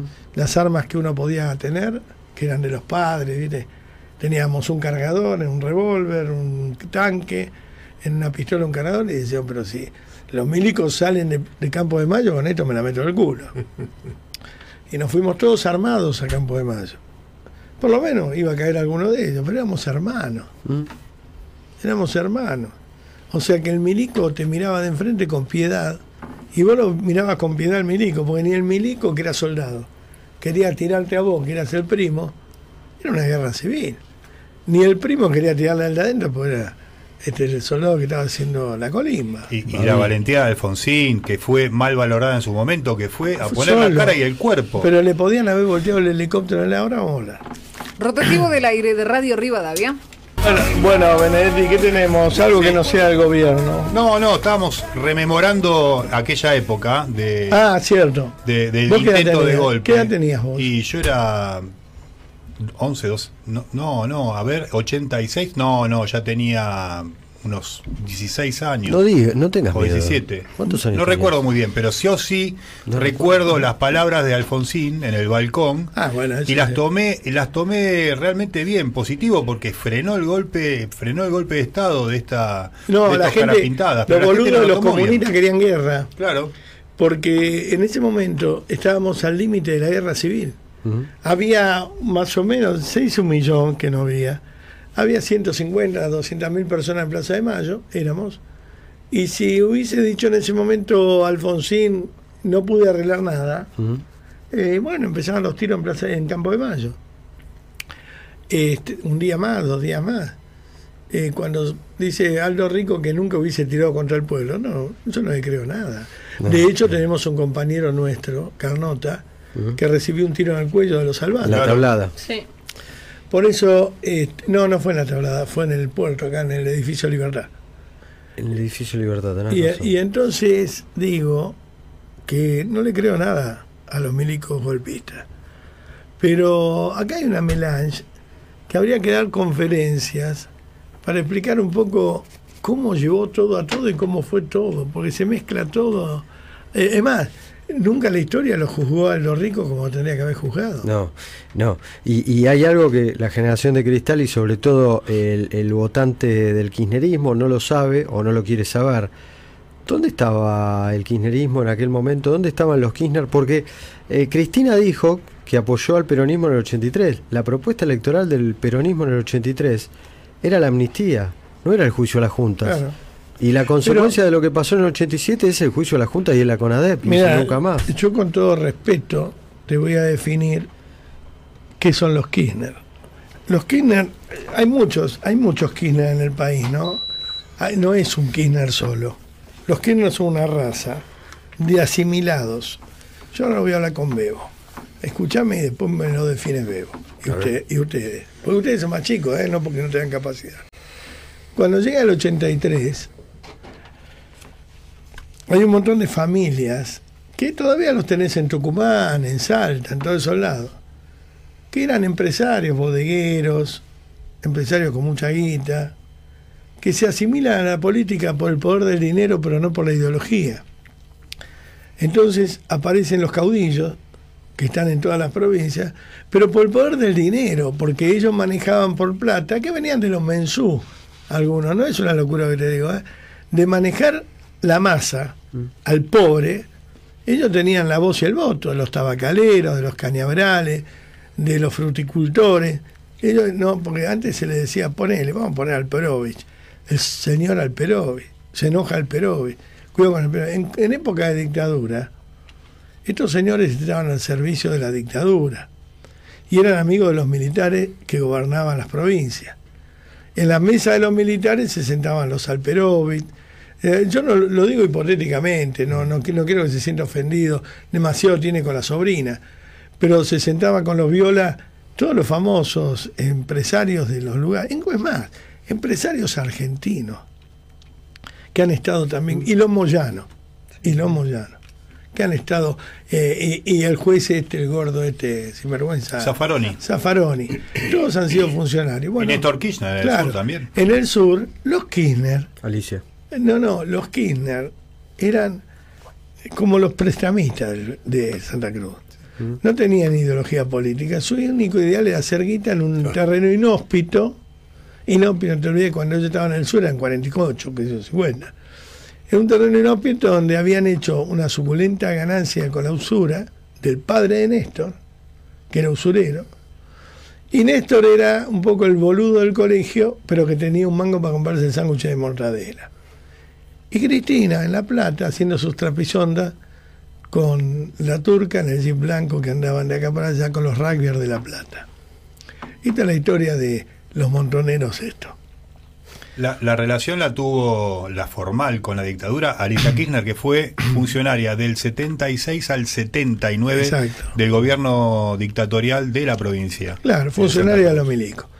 Esto es lo único que fueron. Después todo el invento, es como que yo te diga que ese día estuve en Plaza de Mayo y que fuimos armados, tengo 17 testigos, Jesús Rodríguez, Moró, Moró, que me acuerdo que le di un 38 con un caño de 8 pulgadas, se lo puso en la cintura, Moró es flaquito, era así, era. ahora está gordo. Se, cerró el saco y me dice, ¿se nota que estoy calzado? Y le salía el caño por el tajito atrás. Del... Digo, no, para nada, anda tranquilo. Bueno, estas son pequeñas anécdotas que engrosan la anécdota grande. Preguntale a Bonnie Radonjic. Bueno, yo te cuento todo esto porque es lindo en un programa contar anécdotas y que es lo mismo que si yo ahora quiero ser presidente y te digo, cuando yo estaba con los montoneros peleando en Tucumán, yo la verdad que no estuve nunca con los montoneros peleando en Tucumán. No, porque cuando luchamos, no, yo detesté la izquierda de, de toda mi vida. Yo creo que eh, en mi familia eh, genéticamente somos antiizquierda. Porque nos dimos cuenta de chicos, de mis abuelos, mis primos, que la derecha vive mucho mejor. Entonces el pobre tiene que pasar a la derecha para vivir mejor. Que el único que vive mejor en la izquierda es el rico.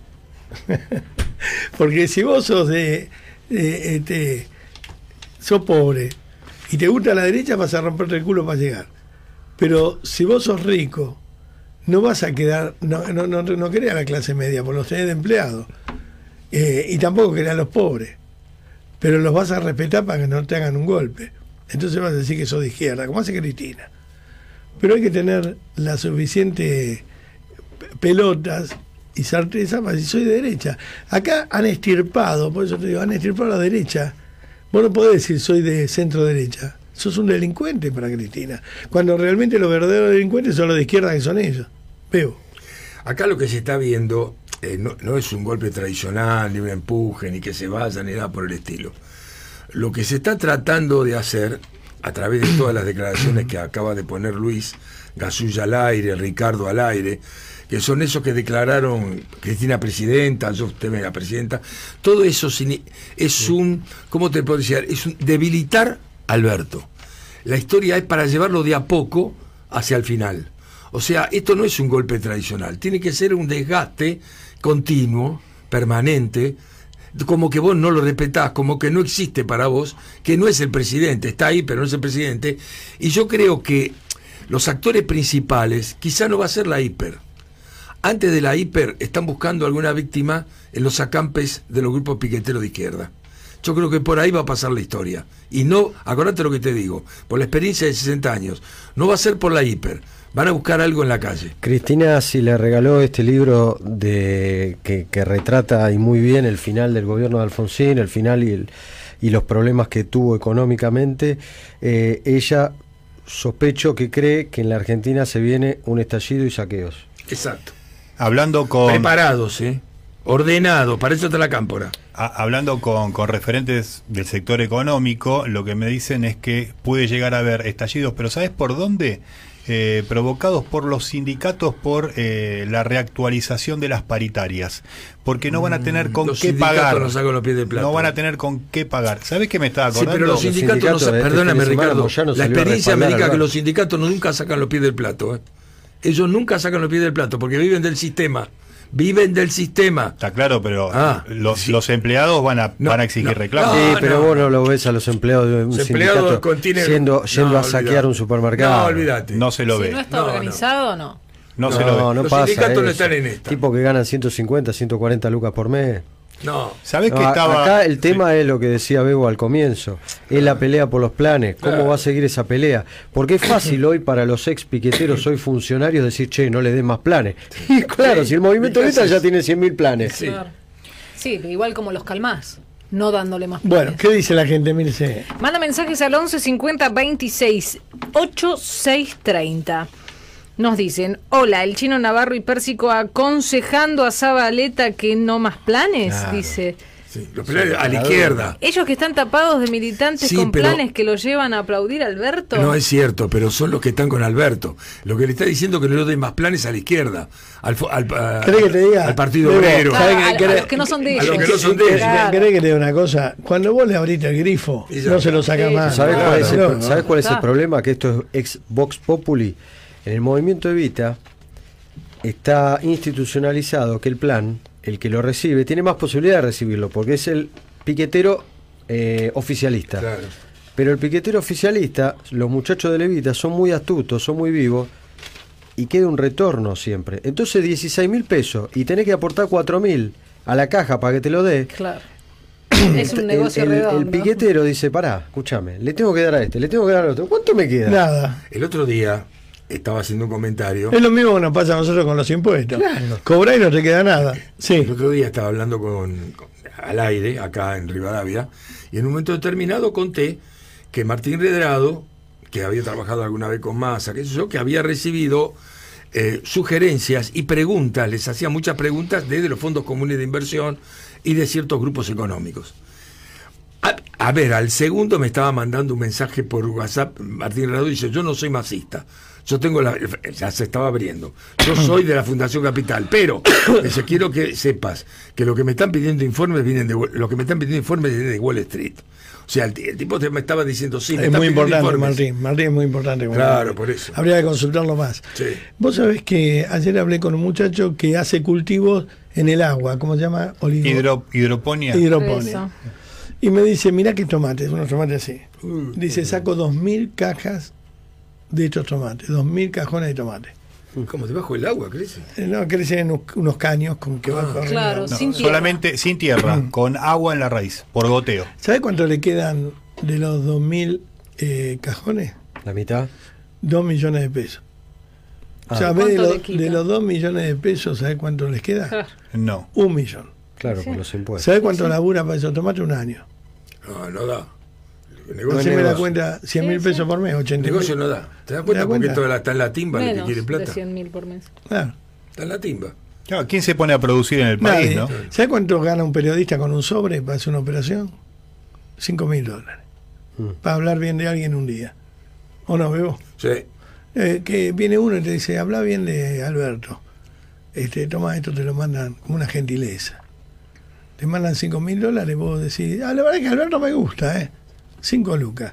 5 lucas por 20 son. Sí, nosotros no, boludo, ya sé. Por eso le estaba haciendo Sí, no toqué porque nosotros no, pero, no, ya sé, pero- por eso lo ese digo. ya- Lo miré a Luis y ¿dónde está la Pero caja? todo estamos dando la todos estos dirección. boludos, ¿viste? escriben libros y todo, cobran, cobran, cobran, cobran. Periodistas que cobran, que cobran sobre, eh, familias o, o gente que cobran planes que superan ese Ah. monto que gana este productor. Pero además, De tomate. esos 5 mil dólares que gana el productor de tomate que labura un año, pero además tiene una instalación que cuesta mil veces eso, para tener el tomate, se funde. El periodista se llega a la mañana, se cepilla los dientes, después de la corbata y ya tiene 15, 20 mil dólares arriba de la mesa. Sí. Acaba de contestarle Alberto Fernández a Cristina Kirchner. Ah, eso es putería. No, no, no, no, es interesante porque le está contestando, le dice que lo que ella está, ella está sugiriendo es un disparate. Una lectura es una lectura antojadiza del libro que cuenta el desorden económico de Alfonsín y cómo el, Fondo Monetario ponía las exigencias. Nada de eso pasa, es insólito lo que está pidiendo, es un disparate. eh, Es un disparate Cristina Kirchner. Las Lo- dos, así lo- que- no, no, lo que es un disparate es tener a Cristina. Yo te puedo asegurar que si en esta avispa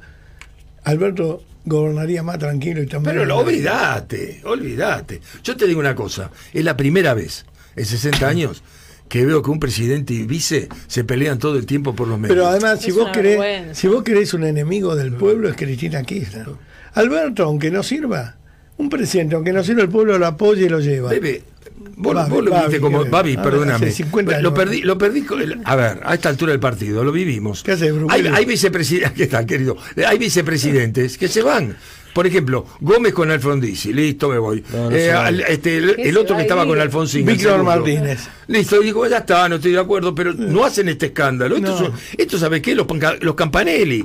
Es la guerra de los Roses. Puterío, puterío. Sí. Es la guerra de los Roses. Mientras tenés 6 de cada 10 personas con sobrepeso, vergüenza. mientras tenés pobreza. Además, es una vergüenza que se hablen falta. así por los medios. Es una vergüenza. Eh, es- Hay gente que cree que está todo armado. Yo discuto con No, eso. No está armado, manera, obviamente. no. Eh, son los mismos que creen que lo que pasó en los Oscars estaba armado. Parece la mediación, Sí. parece esto parece la mediación con de un matrimonio berreta. Claro. Donde, la- donde el juez le dice, para, para, la mediadora le dice, no vengan a...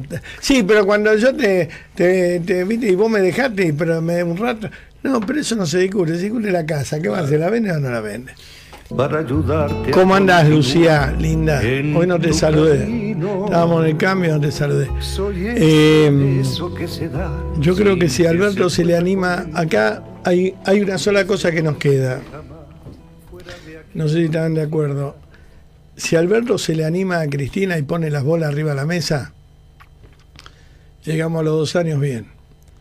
Si sigue haciendo lo que, entrando en el juego perverso y, y con mentillero de Cristina, esto se cae a pedazos en un mes.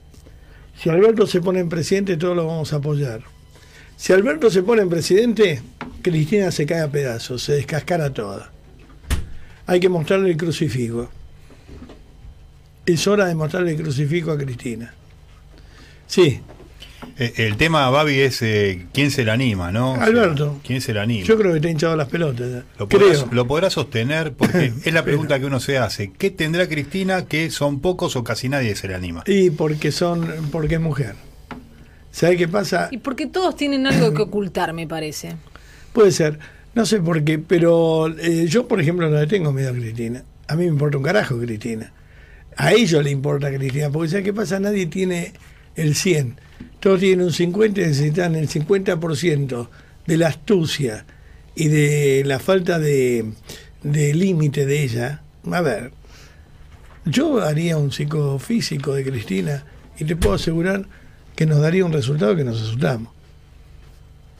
¿Lo pasa? Por eso.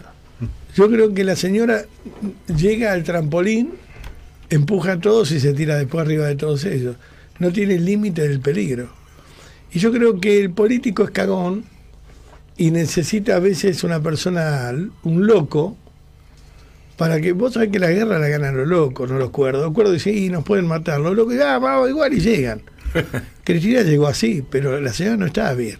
Ahora, el día que la analicen bien, se van a dar cuenta que nosotros tuvimos 20 años con una persona que no está bien, que no está en sus cabales.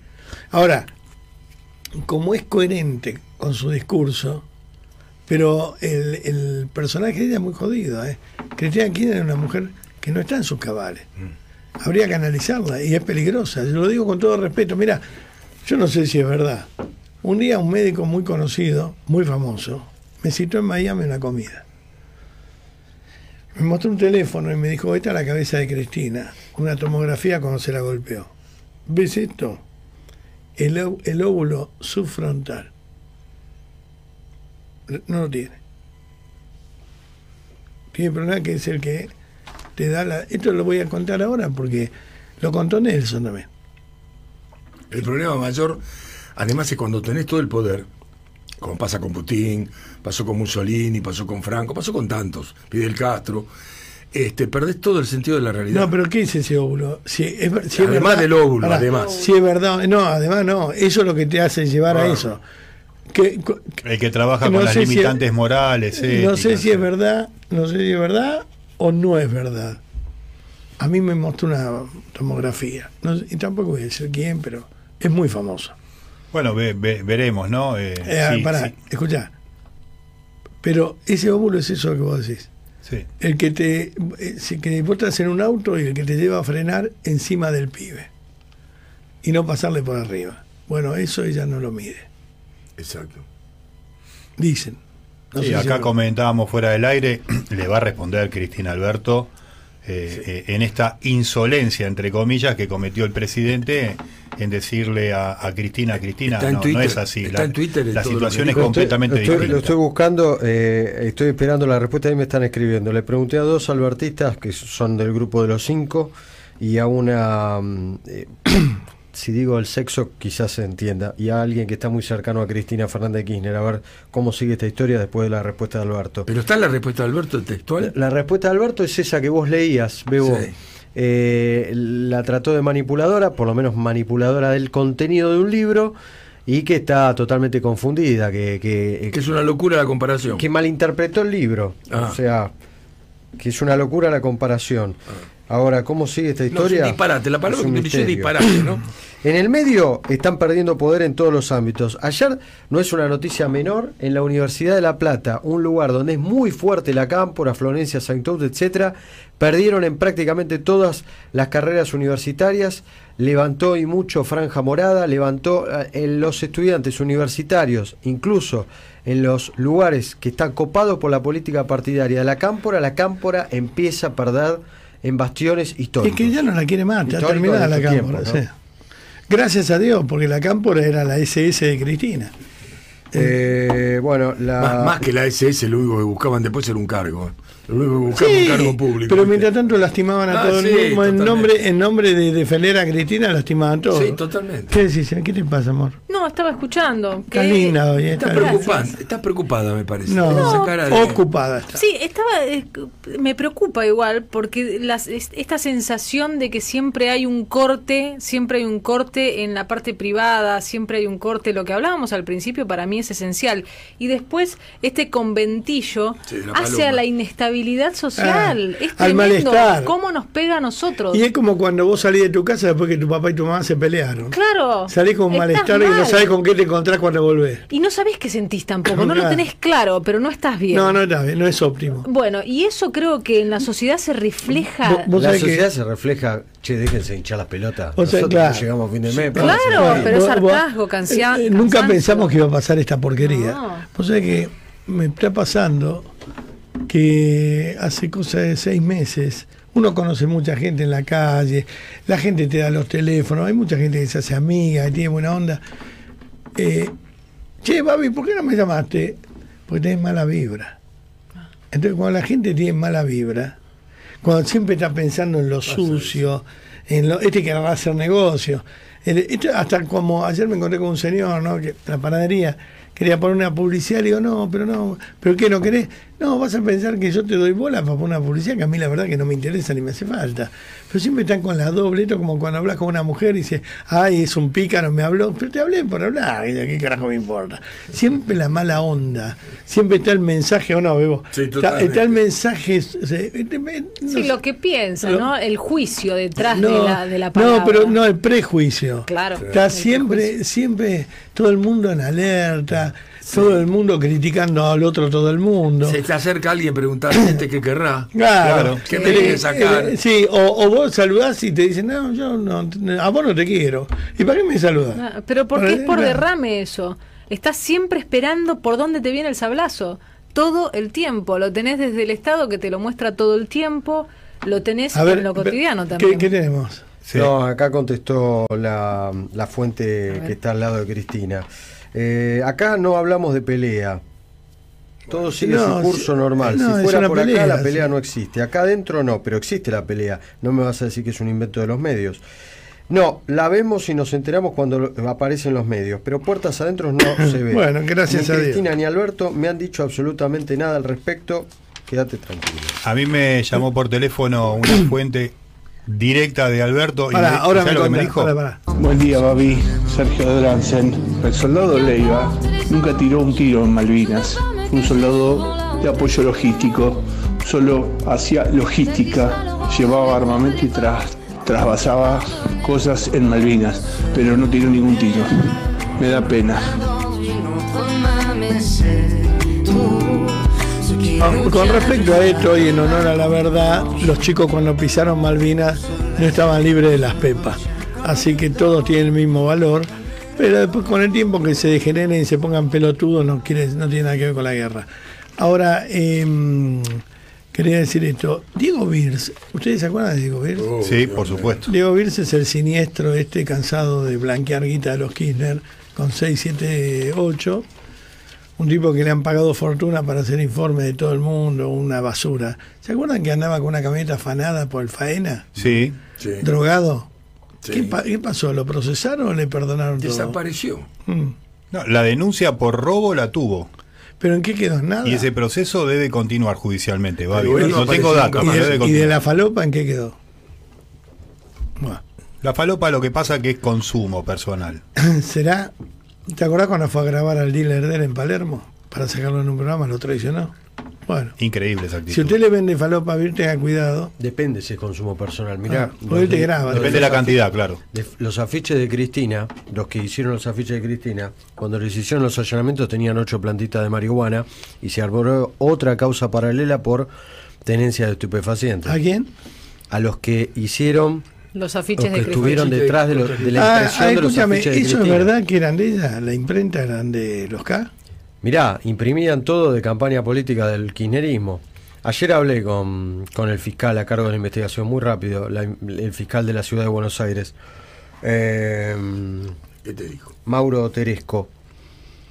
Y la verdad que eh, imprimieron los afiches de Guillermo Moreno, de Axel Kisilov, del Frente de Todos. Me parece que es una rama del peronismo ¿No es de, de Pepe derecha. Albistur eso? Es una rama del peronismo crítico de Cristina, pero Mm. no es, no es de Juntos por el Cambio como dice Para nada. el Es de ellos mismos adentro. Digo, la empresa, no es de Pepe Albistur, de los afiches. No, No. no, es competencia. Pepe. está No. ubicada en Ramos Mejía, Belgrano al 100. Ah, Una, co- una imprenta casi clandestina, chiquita, una casa particular. Eh, no, Ahí esto lo pregunto la porque le habían echado medio la culpa, viste, a Pepe. No, no. Y la verdad que hay que eximirlo. No, Igual no tuvieron un poder de empapelar varios carteles de la ciudad de Buenos Aires que yo no me como el verso de que es una empresita familiar tan Sí, chiquita. tampoco. No sé. Vos Hay que que, de ellos mismos. hay que tener ese poder de empapelar tan rápidamente. mucha Cuatro guita. personas que te empapelen la ciudad. Cuatro No, personas. son- es, es un equipo. Un equipo que en un par de horas te, empapelaron la ciudad. Es más, Los contrato ya. ese, carnet- ese cartel no, no le sirve ni a los mismos este em, A los propios. no no a los de Cambiemos Yo si soy de Cambiemos no pongo un cartel de eso porque sabés que va No, de, de hecho, De hecho, el, Cristian Méndez, que es el que estuvo detenido, está detenido. Sí, aclaremos que no es el Méndez de San Miguel. No, Yo no ayer es en el tele mismo. dije el de San Miguel explotó San Miguel. Es Cristian No tiene nada que ver con el Cristian Méndez de San Miguel. Es de Morón. Así es, de Morón, titular del Partido Conservador. San Miguel cuando dije. Titular del Partido Conservador Popular. Él pidió eh, en, en- en algunas oportunidades ingresar a Juntos por el Cambio. Nunca le dieron lugar para que esté en la coalición opositora. Nunca. Por eso fue con lista corta en Morón, como mencionaba, eh, como Claro. mencionaba Luis, con su propio partido. Pero más cercano al peronismo que a Juntos por el Cambio. Bueno, ¿qué tenemos, Bebo? Bueno, tenemos, entre otras cosas, les vamos a pedir, vos sabés que hay, están faltando, yo te dije que hay dos tipos de robos, ahora hay muchos, pero dos, que son gomas de automóviles que roban fácil, se bajan tres tipos a las 2, 3 de la mañana, ves un coche en el agua, te no necesitan cricket. Hay dos tipos forzudos que si el coche es mediano, mediano, Lo levanta y lo levanta y el otro saca las gomas. ¿Por qué? Porque faltan gomas y le tratan de venderlas. Ven si están en buen estado y ven cuáles se pueden vender. Y el otro, viste que están robando cualquier cosa de metal, una estatua, una, un, a ver, eh, un portero automático que está en la calle. Bueno, se llevaron unos 100 metros de vías Oh, y descarriló un tren de carga que estaban haciendo maniobras. Sí, en Rosario. Sí, en Rosario. Pero se, las vías se afanaron las vías. Son de acero. eh. No sé, se las afanaron. Mirá que es difícil afanarse vías. ¿eh? Las desmontaron y se las llevaron. Sí, las desmontaron y se las llevaron. Digo, Bueno, como ¿eh? anécdota, te está mostrando dónde está la cosa. No, Ahí con- hay choreo por todos lados, todo se roba. Ahí contestan los dos albertistas. Eh, uno de ellos, que estuvo muy cerca de Alberto y sigue en contacto, no hay ninguna relación más, está todo roto. Todo roto. Y el otro, eh, increíble lo que me dice, le acabo de cortar a Ricardo. Bueno, eh, esa fuente que me llamó por teléfono cuando, estabas al cuando estábamos al aire, por eso salí al estudio, lo que me dijo fue, se hinchó las pelotas, Alberto. Bueno, pero Así, lo que espero. Alberto, de verdad te digo, ¿eh? Que se las ponga. No, no, te, desbloqueo. Lo que espero es que después no hagas un acto y digas gracias a Cristina y No, en el. sí, no, Bueno, ya está, ¿eh?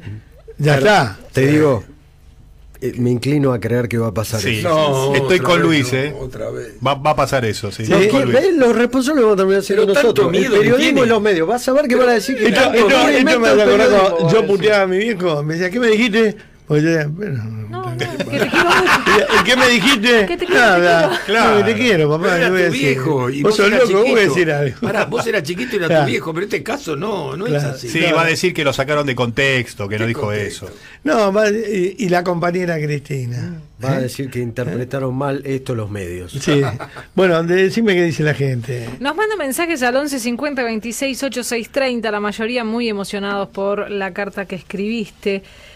Acá nos dicen, hola Baby equipo, es urgente que la oposición presente un proyecto de ley para indemnizar a los familiares de los veteranos de Malvinas. Ellos también se lo merecen.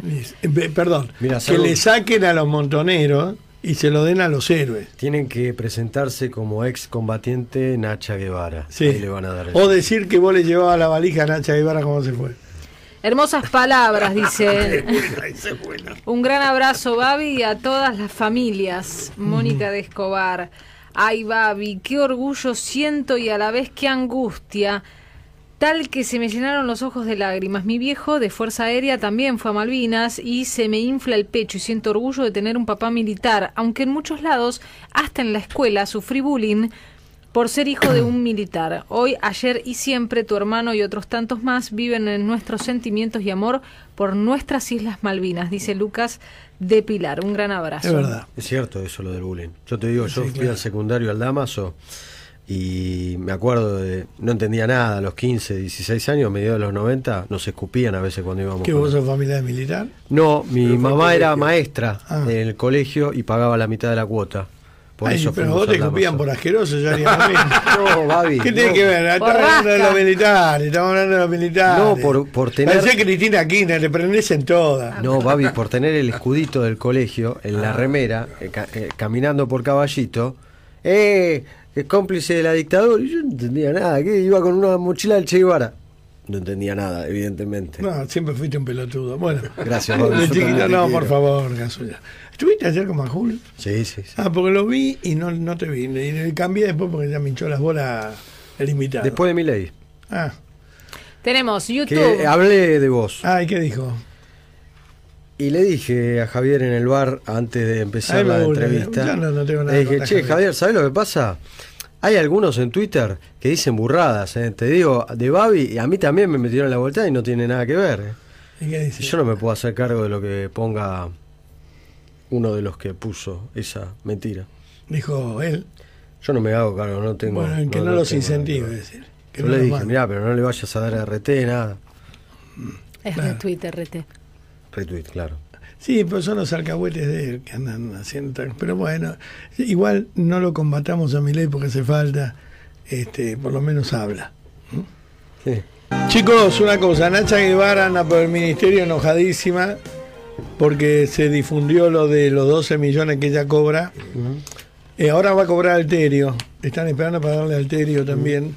A todos los van a subsidiar. Eh, Nacha, a mí me ocurre una cosa, yo la respeto tanto a Nacha, para mí me parece impecable. Devuélvalo. Devuélvalo. Usted lo devuelve y sabe cómo queda, como más que Eva Perón. No, Hay, hay, hay un sector del periodismo que decía, eh, ¿está la ley?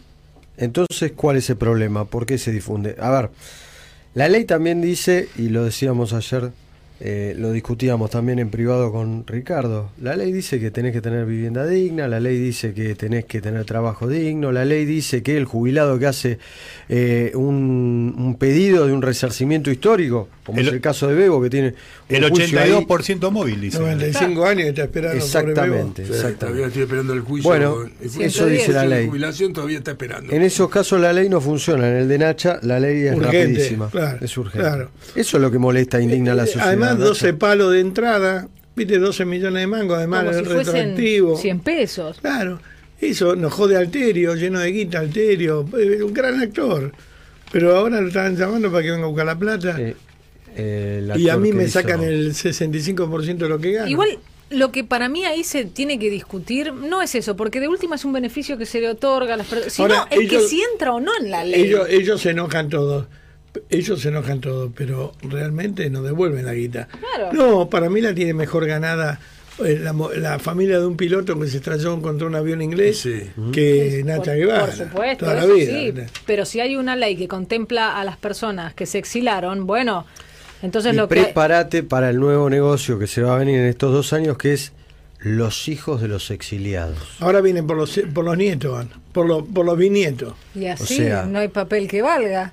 No, el negocio de los derechos humanos, capítulo undécimo. Claro. Es así, tienen que seguir con este negocio. Ahora, nos pusieron bomba, nos secuestraron, nos mataron y hay que pagarle. Este ese, es ilógico. Esto es como los chorros que entraron a la casa del tipo.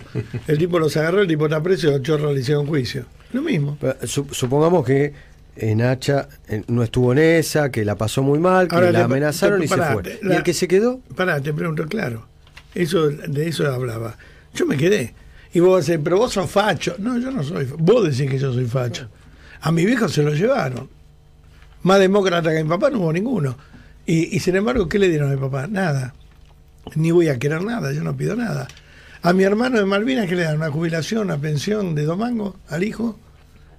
Pero realmente, ¿viste? No quieran explicarla, me rompe la pelota. Además, ¿sabes qué me jode? Que se lo den a los que se fueron, porque los que se fueron, alguien les avisó que se vayan. Los que se quedaron los mataron. Como decía mi hermano, Babi, a los que se fueron, alguien los llamó para decirle, tómensela. El regimiento de Formosa en el 75, cuando entraron a los tiros, eh, montoneros no les dieron ni una placa. No. Y eh, lo que, repito, a Mercedes Sosa, a todos estos que se fueron, ¿quién los llamó para decirle, tómensela que viene feo? Y se fueron antes. Eh, el- lo que menciona Luis sobre el regimiento de Formosa, hay un decreto presidencial firmado por Mauricio Macri que no sí, se cumplió. pero lo durmió este Mm. gobierno. Sí. Lo durmió Carlos Chino Zanini, que, que bueno, él, sí- él sí tiene un plan eh, de- definitivo de reinvención de la historia y de venganza. Y te digo algo más que está pasando ahora. Las víctimas de las violaciones de los derechos humanos en Santiago del Estero, porque se va a presentar y esto lo va a tocar y analizar la ONU. Ya llega la ONU. Las víctimas de Santiago del Estero. La familia de Mauro Coronel, que ataron como un perro y lo vieron cómo moría en una comisaría en medio de la cuarentena. O de tantas otras víctimas de lo que pasó en la cuarentena en Santiago del Estero. Las vidas no se las devuelven. ¿Les van a dar un mango? Ronda, va, que empezamos con Bebo. Hay algo serio y grave que la, la verdad que la gente lo tiene que entender. Ustedes saben que importamos gasoil. Ustedes saben que el, el gasoil que importamos lo pagamos más barato, en realidad internacionalmente está mucho más caro, así que no quieren importar las petroleras gasoil. Bueno, están anunciando que para Semana Santa, escuche bien por si usted tiene que viajar, depende qué tipo de, de movilidad tenga, pero va a faltar gasoil. Lo que están anunciando es que para Semana Santa puede faltar gasoil y que el aumento del precio es inevitable porque la importación se fue muy arriba, porque usted sabe lo que está pasando con los precios con motivos de la invasión a Ucrania. Esto tiene un problema grave en todo, todo lo que tiene que ver con la nafta, el petróleo, etcétera. El petróleo en el mundo está a 100 dólares el barril y acá lo estamos viviendo a 60 dólares el barril. Por eso le digo cuidado con lo que puede pasar porque puede empezar a faltar combustible. Hay algunas estaciones de servicio del interior del país que ya tienen faltante entre 48 y 72 horas sin gasoil, ¿eh? Así Sí, que ya está digo. pasando, ya está pasando. Te van a escuchar un tema que ya temblando en Larry Barrio Nuevo, en la voz de Larry. Es tan lindo. ¿Lo escucharon temblando? No. No. Sí, chicos, eso somos tres. Bueno, ¿Sí? digo, el público se renueva. La historia de un gaucho que vuelve al pueblo, Se encuentra con su gran amor. ¿Viste esos amores tímidos de gaucho? Y él no se anima a decirle nada, y ella tampoco. Se miran simplemente en silencio y cada uno por su lado. Esto tiene que ver cuántas veces uno se anima a decir nada. Yo no me animo a decir todo. ¿Cuánto uno no se anima a decir nada a alguien y, y- y te quedás, viste, con el miedo ese al arranque? Bueno, esta canción dice eso, escúchenla. Y aunque guapo, Es la canción, cómo me gusta esta canción. ¿Te gusta? Había una de José Larralde no pude hablarle y que se, llam- se, se llamaba eh, Trémulo. A ver si hay algo trémulo de José Larralde que también es precioso. Ay, me agarraron ganas de escuchar esta música para que Bebo descanse. La radio nostalgia. lo tiene contratado todo el día. Bebo es artista exclusivo de, de esta radio, tiene que descansar. Y los otros dos no tienen nada, así que. este, va que la- ¿Qué pasó? Tenemos algunas cosas, Babi, todavía. Tiene, tiene, ¿Sabés que eh, el que salió otra vez, otra vez a hacer declaraciones sin mencionar al verdadero culpable sobre la guerra y la invasión de Rusia a Ucrania fue el Papa Francisco? Ah, Mirá lo que puso, hay que llorar sobre las tumbas, no nos importa la juventud, me adolora lo que sucede hoy, no aprendemos, que el Señor tenga piedad de nosotros, de todos nosotros, todos somos culpables. Claro, porque no quiere nombrar a Putin. Él es amigo de Putin. Claro. Ahora, pero yo no soy culpable, No, está, eh, claro. está Eh, equivocado. todo- no, no, Putin no es culpable, todos no sos culpable. culpables, vos. Ninguna culpa siento. ¿Viste? Sí. Vos también, Esto, Vos también también. sos culpable, Gasulla. Esto es lo que siempre es el- el- Soy lo que baja de la línea de, bancarte. de Sí. la iglesia, ¿no? La culpa, la culpa, Si la hubiera culpa, sido otro, Tremendo. Si hubiera La sido otro, no. La culpa. Lo, ampara a Putin. La culpa. ¿Vos sabés una cosa? Padre Francínico. Escúchame. ¿La tenés, Trémulo? Bueno. ¿Por qué está? Porque... Bueno, buscame Padre Francisco de Pedro y Pablo. Padre Francisco fue como una brujería. Fue como una metáfora de lo que iba a venir. ¿La tenés? Escuchen en la letra de esto y se van a dar cuenta qué, qué, qué maravilla, como sin querer, no se dieron cuenta y estaban haciendo evidencia. Sergio, ¿qué pasó, Silvina? Ah, la, la misma, bueno, porque había un recitado que hablaba de trémula Sí. de José Larralde y bueno, si no lo tenemos, no lo tenemos, vamos a comprar el disco. Hoy vamos al 11 a comprar el, El disco. disco de pasta. El disco de pata con el cochimarro. ¿Qué crees? No, si querés te Tandele darle a los informantes de ustedes en esos telefonitos. ¿Qué tienen? Se cruzan porque son los Son dos ratas, dos, basuras de personas. Son los mismos informantes. Dos tipos digo- de mierda. Te digo algo, eh, estuvo eh, ya visitando aquí el, el presidente chileno, el flamante presidente de Chile, que la verdad que eh, te molesta que dé la información. ¿Qué te pasa? Parece que sí la quería Chicos, dar él. tienen la misma información los dos. O se va uno o se va el otro, pero los dos dicen una, Una. la sola que te deja. Ahora te defiendo, no te deja una. Pero una, no, No. dejó una. Claro, cada vez que te va a hablar dice, ah, yo también la tengo. dice, tiene lo mismo Objeción, señores. Ni abrí la boca. Objeto. Y pero no se me puede hacer radio dos tipos con el mismo Uno alcahuete. dice, a mí me lo dijo Beto, a mí también me lo dijo Beto. Claro. Bueno, pero ahí están una. confundidos los dos porque tienen que hacer los dos, van aportándose. Pero uno una y- hagan uno tira algo. la noticia Y el otro no, aporta. Y si Pero no, hagan una, no, no. No, está bien, Hagan una ¿cómo sola pero buena, porque si tiran mierda a hablar? día, sí. Se van a compartir. Dale, arranca Gasulla. Yo te A digo, ver, esto es simple. Gracias, Gabriel. Boric es el presidente de Chile, está en la Argentina con Alberto Fernández. Perdió mucha popularidad en las encuestas. Y Gabriel Boric le encanta hablar como Alberto y dijo que le encantaría conocer Fuerte Apache. Ah, nada. Fuerte Papa Apache. Lleva vaselina. Le cortaron el pelo, dice que quiere ir a Fuerte Apache y Gabriel, eh, perdón, el intendente de 3 de febrero lo invitó en redes sociales a visitar Fuerte Apache con Alberto Fernández, que están tratando de modificar la situación social del lugar. ¿Aceptará la propuesta? ¿Eso es lo que ibas a contarnos? Ojo que se le No. puede dar vuelta a la ah, gente. era otra cosa. ¿Y entonces?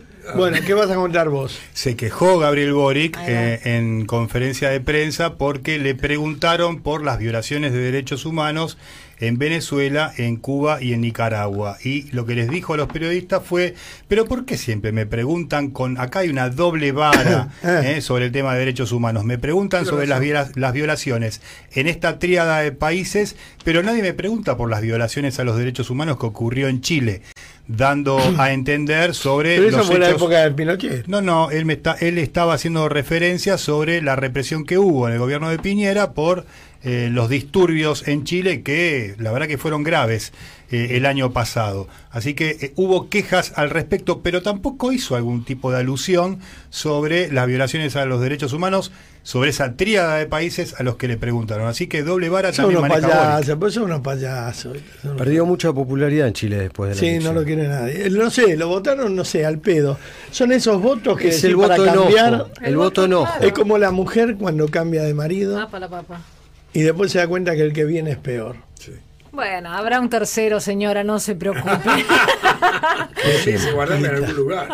¿Cómo le gusta la joda? eh? Habrá un tercero. Si ese no sirve tampoco, no se desespere. No se desespere. Ya va a llegar. Ya va a llegar el que complete su día a Pero día, no su podés estar practicando todo el tiempo. No se practica, Ah, solo ah, se Se conoce. Es la explicación, Se la explicación conoce. a la vida de mierda que hace ella. Claro. No. Liberal, No casquivana. Yo soy así. Maña- Yo soy.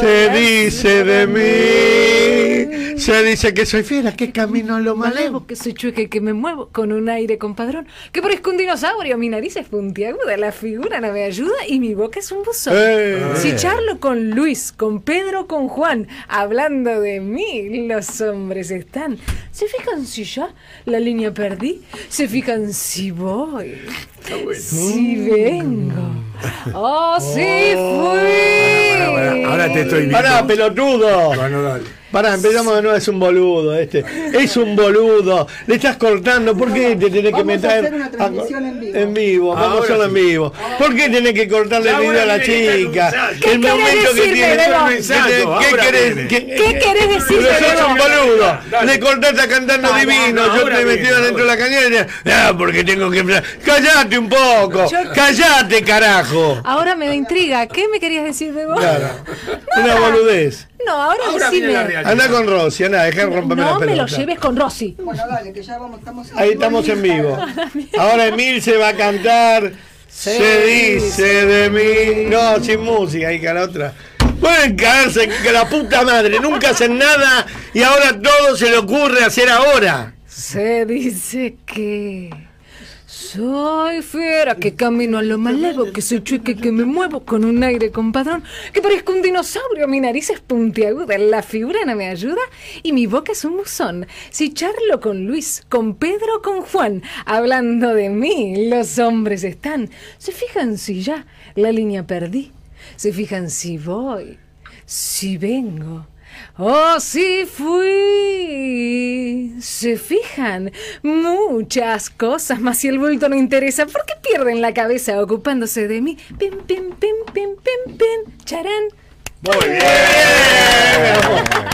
Esta es mi locutora. Espectacular. La bloqueaste, Gracias. le cagaste la carrera. ¡No! Le cagaste la carrera a vos, vos. Escúchame, imbécil, se acaba de decir. ¿Cómo imbécil? Estúpido. ¿Cómo imbécil? Imbécil, estúpido conductor. La única radio que se ha escuchado eso. Callate, Falta de respeto, pelotudo. Tendré que meter uno que está cantando. La tanda. Ahora te cago bien a trompada. Había dos también del Cigala. De esta canción. Poné. Es muy, mucho más linda la versión del Cigala que la de Alba. Alborán. Estás callado ahora, ¿eh? te cagaste todo después de los No, estaba pensando. A ver, hablar al micrófono acá. Estaba pensando en otra cosa. ¿En qué, mi amor? No, que me ibas a preguntar y te iba a decir que en este momento, porque me lo pasaron, Feletti se está reuniendo con representantes de almacenes, almacenes chinos, etc. Después te cuento qué está diciendo. Ahora, te digo, esto como en una guerra se junte con el que vende. mismo, Con el que ya vende. está. Te- ¿Sabes cuántos hay? Hay 115 mil negocios chicos entre capital y. Y te van a la bola. ¿Qué vas a contratar? ¿Qué vas a controlar? Escucha. Dos gardenias para ti, con ellas quiero decir, te quiero, te adoro. A vos, bien. Mi vida. Ponle Ya toda tu llega atención, Johnny Viale. ¿Tenemos noticias? Eh, tenemos. tu corazón. Tenemos. Amor. ¿Qué tenemos? Solo Amor. amor. No, bola. ¿Qué Esto? ¿Cómo se llama? Este es como Bruce Willis. ¿Qué querés? La, la tanda. No hay tanda. Bueno, vamos a hablar. Sí. Eh, hace, hace minutos, hace minutos eh, se conoció el fallo del juez Pérez Arias, eh, quien había tramitado un pedido del asesino de la familia de Fructuoso Álvarez González, la familia de Matías Bañato. Ah, sí. Había pedido eh, salir. ¿no? Hijo de puta ese. Eh, se la negó el juez. Está así muy que bien. va a continuar Bien, juez, preso. un aplauso. Sí. Ese tiene que estar preso toda su vida. Hijo de mil putas, que quemó a toda la familia viva. Así es. Hijo de mil putas. Bueno, vos que Zabaleta, el ministro de mm, Desarrollo Social, acaba de decir en una radio que las organizaciones sociales dejen de extorsionar al pueblo argentino. ¿Lo podemos tener a Zabaleta al aire? Eh, a ver si lo podemos conseguir a Juanchi. Acá hay una pelea muy fuerte, que es esto que arrancó el programa Bebo con el tema, que es por los planes sociales, por la calle, el control de la calle, la pelea por el Me control de la calle. encantaría hablar con Juanchi, porque quiero ver cuál es el negocio, porque se están peleando a ver quién se lo lleva, ¿no? Yo te digo cuál es el negocio. Sí. La Cámpora quiere ser ministerio. Claro. Ah, mira vos. Y, Además, ahí- ahí es sí. el ministerio que falta. Es el ministerio que falta. Claro. Y a Juanchi no lo mueven ahí. Y si cae, yo te digo, hoy, para mí, para mí, mi, mi, mi, mi visión es que hoy la caída de Zabaleta haría más ruido incluso que la caída de Martín Guzmán. Es el, uno de los mejores ministros que tiene. Es el más albertista hoy que representa a Alberto. No, además decente, es un buen tipo. Zabaleta es barro. es Por, por lo menos lo que dice su equipo es nosotros queremos terminar con los curros de los planes. Ahora, se acordaron tarde, dejaron pasar dos años y varios meses. No, bueno, no es que se acordó nada, hay que ver cuánto tiempo le dan, porque antes tenía más poder Cristina. No te olvides que ahora también, eh, esto es como Putin y como eh, Ucrania salvando las vidas. Eh, cuanto más dura la guerra, más se desgastan los dos. Claro. Hay que ver quién aguanta más la guerra. Sí, pero en el medio, en ese ministerio, tiene eh, mucho poder, muchísimo poder. La caja más grande del ministerio la tiene Economía Social, que es de Emilio Pérsico. O sea, querés terminar con los negocios. Ahora, es increíble que todos esos pibes, adentro, a Menéndez, todos esos pibes al se Chino. quedaron, todos esos pibes se quedaron con el negocio. Todos se con la guita. Y ¿eh? quieren más. Y quieren más. Es el último bastión de fortaleza que tiene Alberto Fernández en su gobierno. No va a ser muy Y difícil. la que lo Cancillería. y Cancillería, es verdad. Entró un proyecto de ley en el Congreso que es lógico con esta inflación. Crear un billete de 5 mil pesos. Acaba de entrar el, proyecto en, en el Congreso. Igual 5.000. eso, eso ya basta, o sea, háganlo porque no podés ir con No, billetes que no, no, 200 billetes que no sirven para nada. Saca uno de vas a 5 y ya está. Acá me dice Héctor billete. ¿Y ya Caballero que en la canción que cantaste, ¿Qué? Tita Merelo se parece a Leguizamo, no a un dinosaurio. Ah, bueno, Te equivocaste en la letra. bueno. No, no, ¿por qué siempre mirando el Y- error? y- Mira lo bueno, caballero. Claro. La reinventó, de la romper la bola. versión Emil Dejá de romper la bola. Gracias. Caballero con Emilce, ¿eh? Está muy mira bien. lo bueno, mira Sí, lo bueno. lo bueno. Aga- Claro. Agarrá lo bueno, que tiene mucho. bueno, ¿qué más tenemos? ¿Qué dice la que no le hagas una, un- ¿Tenías macetas con plantas en tu No, casa? nunca. Pues te reís como las chupas, ¿viste? ¿Sabés que Hablando de macetas con planta, ¿cómo detesto regar las plantas? Por favor. ¿Cómo detesto las macetas? Ah. Odio las macetas. Dios. Plantas que no van a ningún lado. Mirá esto. Las dejás chiquitas. Babi, Bego, ¿Qué? ¿cómo es la cuestión ideológica? ¿Bolsonaro puede salvar a la Argentina? Increíble. No, no le da, es increíble. Pero, eh, a ¿por qué? nosotros, Por faltante del Pero a nosotros nos puede salvar cualquiera, boludo. Estamos ahogándonos. Pero tanto que criticaron a Pero, Bolsonaro y va a llegar el pero gas de Brasil. Estos se creían que eran Eisenhower, son una mierda como gobierno. No, a nosotros nos salva, escúchame, el de Zambia, que se comía la cabeza de los enemigos. Sí. Dada, Idi Amin te. Idi Amin Dada. Nos salva, cualquiera nos salva. No, es un desastre. Bueno, ¿qué tenemos? Bueno, mensajitos que llegan al 11 50 26 8 630. Hermoso, Babi. Soy veterano de guerra, 40 años y cero reconocimiento. La tranquilidad de haber estado donde debía estar aquel 82. Dice: Honor y gloria a Juan Carlos y todos los caídos en combate. Bueno, muchas gracias. Hola Babi, Emils, equipo, buen día. Pensamiento. El poderoso tiene temor de un pueblo que piensa y lee porque es el principio de su libertad, dice Jesús. Exacto. Es así. Sí. También muchos mensajes riéndose por la canción, ¿eh? No se rían, díganme que está lindo. Claro, ¿Qué cara dura. No, a mí me fascina, me encanta, yo la disfruto muchísimo. Es cierto, tiene razón lo que te dice Luis. Por lo menos no sos indiferente. No, pero O sea, son canta- motivos lo de hace, discusión. no, pero lo hace bárbaro. Lo interpretó muy bien. Qué bien cantás, me dicen igual también. No, ¿eh? Bueno, cantás bárbaro. Me dice, vos, gracias. vos llevate por, por un prestigioso. A la pala. Bebo, No. Bebo, vos decís. No. Talento para. Lugar. No hubiera sido- ¿eh? Mira, tenés mucha gracia. Cantás para mejor, hacer- para decir las cantás cosas. mejor que María Becerra ayer en la entrega de los Me van a hacer poner colorada no, no, porque yo los está jodo. ¿eh? No, Pero tenés cuando me aludo, no, no, cuando, está cuando- muy bien, no, no. No, que hicieron. Tienes, Que no sabe cantar. Muy bien, muy bien. no, no, no. Aparte de cantar, tiene cierto ángel. es una mierda. No, está bárbara. No, te da alegría, ¿no? Es muy buena actriz de comedia. Sí. A mí Es me de comedia. De musical, sí, muy Eh, buena. Es más, quisimos hacer nueve semanas y media con ella. No pero salió. como no estaba depilada en el teatro. No. Caballero no nos quiso producir, ¿te acordás? Sí, ah, sí, porque a mí me gusta el, el estilo eh, mono. Sí, El peluda. estilo mono. Pierna, pierna, sobaco. Todo. Sí. Bien peludista. Entrepierna también. Sí, la entrepierna. Cavado. No saben lo que es la entrepierna, acá todos lo dicen. Sí, trenzas. trenzas. Bueno, ¿qué tenemos? Noticiero tenemos. en esto, hace cinco años, ¿Qué? nos hubiesen dicho de la mujer, de no sé Y cuántas. en cinco años después también. Ya, dale diez Ya lo van a decir, Babi. No, te no, preocupate. No, no minutos. dicen porque están desahuciadas, pero cuando tenían ganas de romper los huevos, que lo usaban para perseguir a los opositores, llegabas a tu casa y había tres boludos en televisión que decían, bueno, ya sabemos que es misógino. Siempre va a ser ese chiste. Emilce Broadway, me dicen acá. es verdad, tengo que leer genia. un ahí en la calle Corrientes. Cantaste muy bien, bueno, gracias. Vamos a las noticias. Noticias. El otro día pusieron ejemplo de una humorista, Malena Pichot, en un programa. Malena Pichot tiene un juicio mío que se viene escondiendo hace rato. El otro día tuve una mediación, salió tomando mate, canchereándole a los abogados, donde dijimos, mi abogado le pegó un baile al de ella. Bueno, seguimos con el juicio adelante. Pagame, Malena, dale, que eso lo dono a algún lado. Pagá las gracias que hiciste. Mandaba, dice, tendrían que los chorros ir a cagarlo a trompadas, Babi, una cosa Ah, horrible. incitación es a la violencia. Sí, incitación a la violencia. Ese es el humor que maneja Pichón. Muy bien, felicitaciones. Sí, ¿qué tenemos? El 15 de abril se termina el plazo para que se reforme el- la conformación del Consejo de la Magistratura. Babi, hay fuertes movimientos del oficialismo, más que nada de Cristina Fernández de Kirchner, para captar No, al- pero no algún llega. legislador. Te voy a contar algo. A.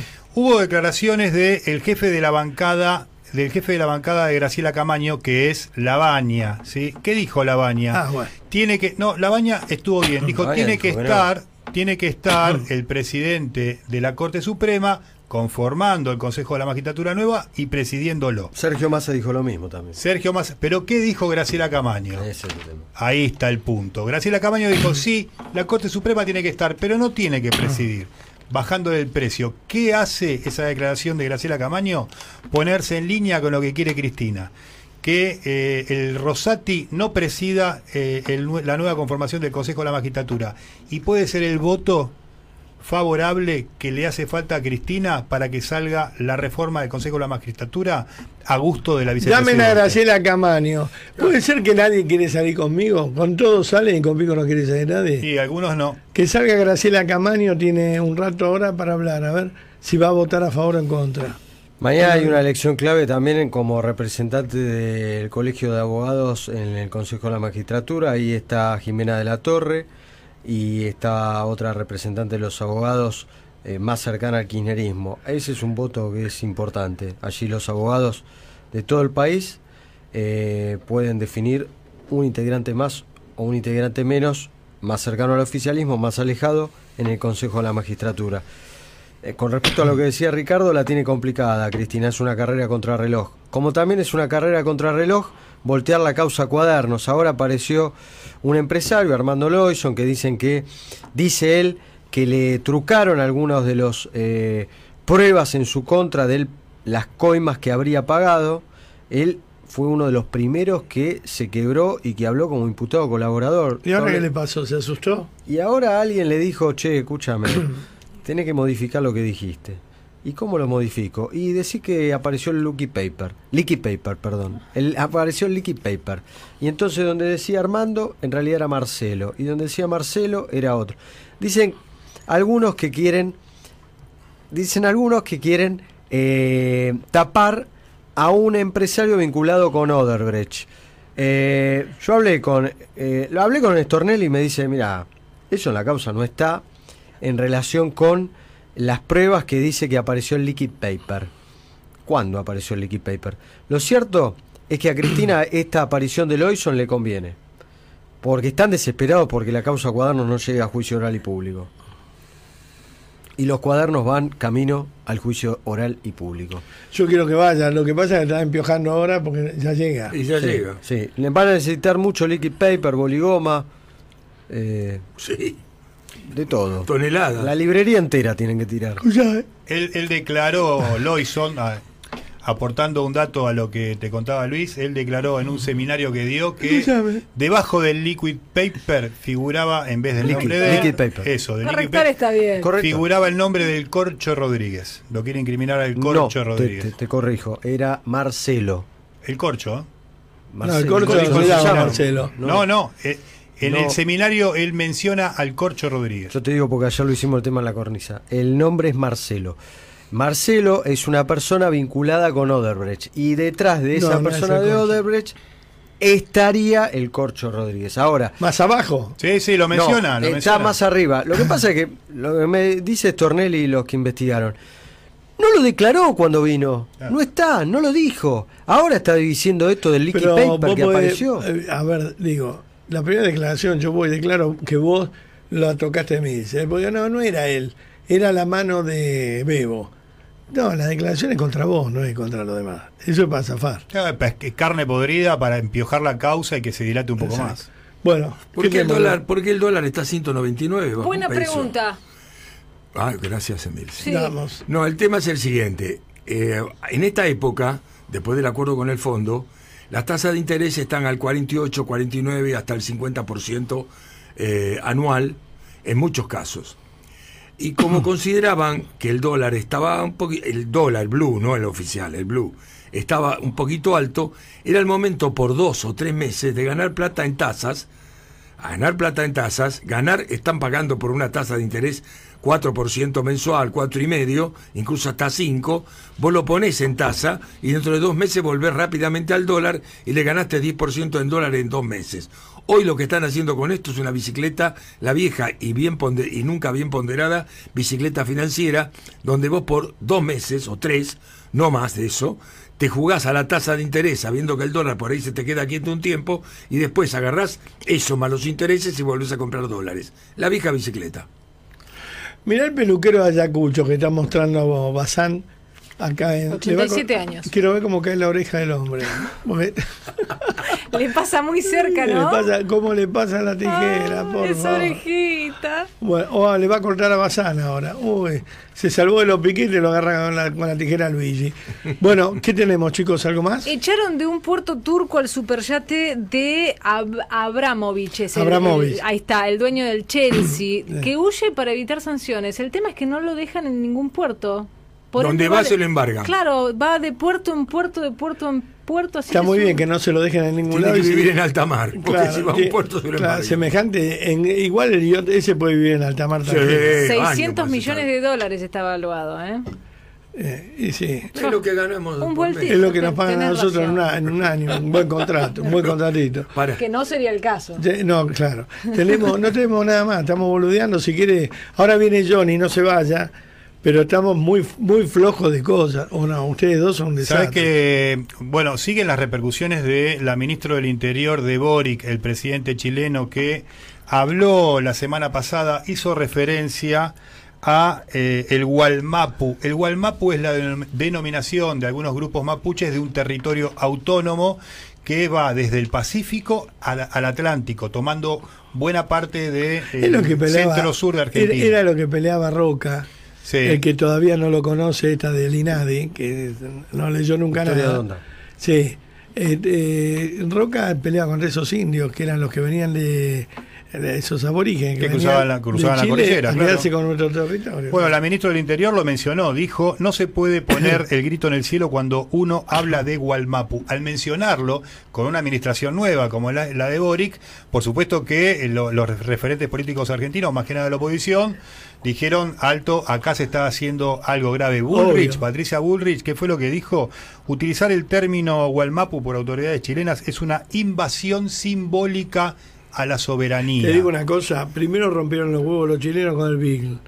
Ahora rompen con el Gualmapu. Sí. Eh, ellos quieren, necesitan territorio y no saben cómo hacer para entrar en ¿Sabes lo que es Gualmapu? Es muy jodido. Porque desde el punto de vista histórico es una reivindicación de los mapuches en, en territorio chileno y argentino.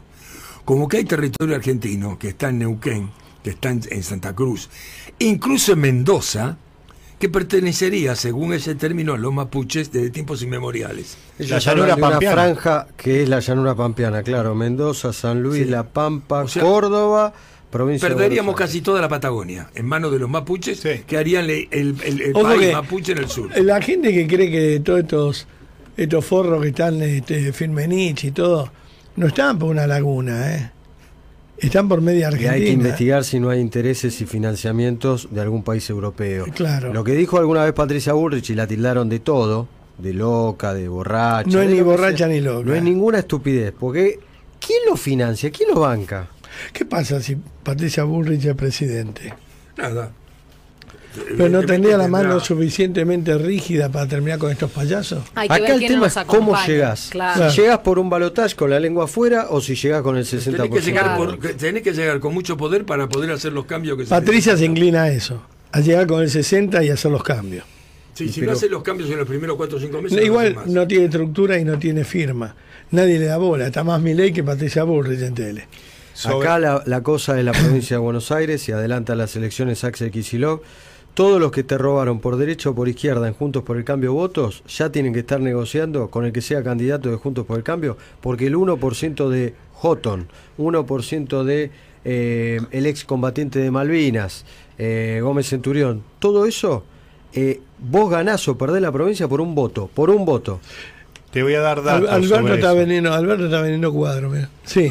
Eh, Y, eh, hay que hacerlo, Babi. eh. Sí. datos sobre eso. sí. Dentro de eh, el partido que lo llevó a José Luis Esper a la candidatura en la provincia de Buenos Aires, se hizo una consulta, Babi, para saber si tiene posibilidad de participar dentro de las pasos de Juntos por el Cambio o no, si sus afiliados se lo habilitaban. Y le salió que sí. Por eso, acá venimos diciendo, vengo diciendo que hay una posibilidad muy grande, muy firme, que José Luis Esper eh, compita dentro de Juntos por el Cambio. Eso le aportaría, Pero que le firme todo, ¿eh? sí, sí, Que, que los votos vayan juntos por el cambio. después. eso le aportaría esos nueve puntos que sacó en provincia Pero le va a para- firmar, le va a dejar todo firmado. Entendemos que, Que a sí. último momento no diga que no puede ir a las reuniones. Yo tengo datos, Babi, el, el acuerdo político ya está realizado. Sí, porque ahora sabe que gana. No era como antes. Ahora sabe que va a ganar y va a entrar. Y sobre lo que dijo Luis, sabes que eh, la, la sede mapuche eh, oficial está en Bristol, Inglaterra, Claro. eh, denominada Enlace Mapuche Internacional. Mira qué lindo. En ¿Sabes Inglaterra, que- hace varios años que está ahí, décadas. Le regaló a Alberto Fernández un vinilo, un vinilo nuevo, espero que no sea usado, que lo haya comprado en Parque Rivadavia, un vinilo nuevo de Charlie García, el disco Clicks Modernos, que incluye, entre otros éxitos, Nos siguen pegando abajo. No sé. Ah, bueno, Alberto. Bueno, muy bien, ya llega el equipo de Johnny Viale, así que gracias a Dios. Ay, me da lástima que se vaya Milce, la única que lamento.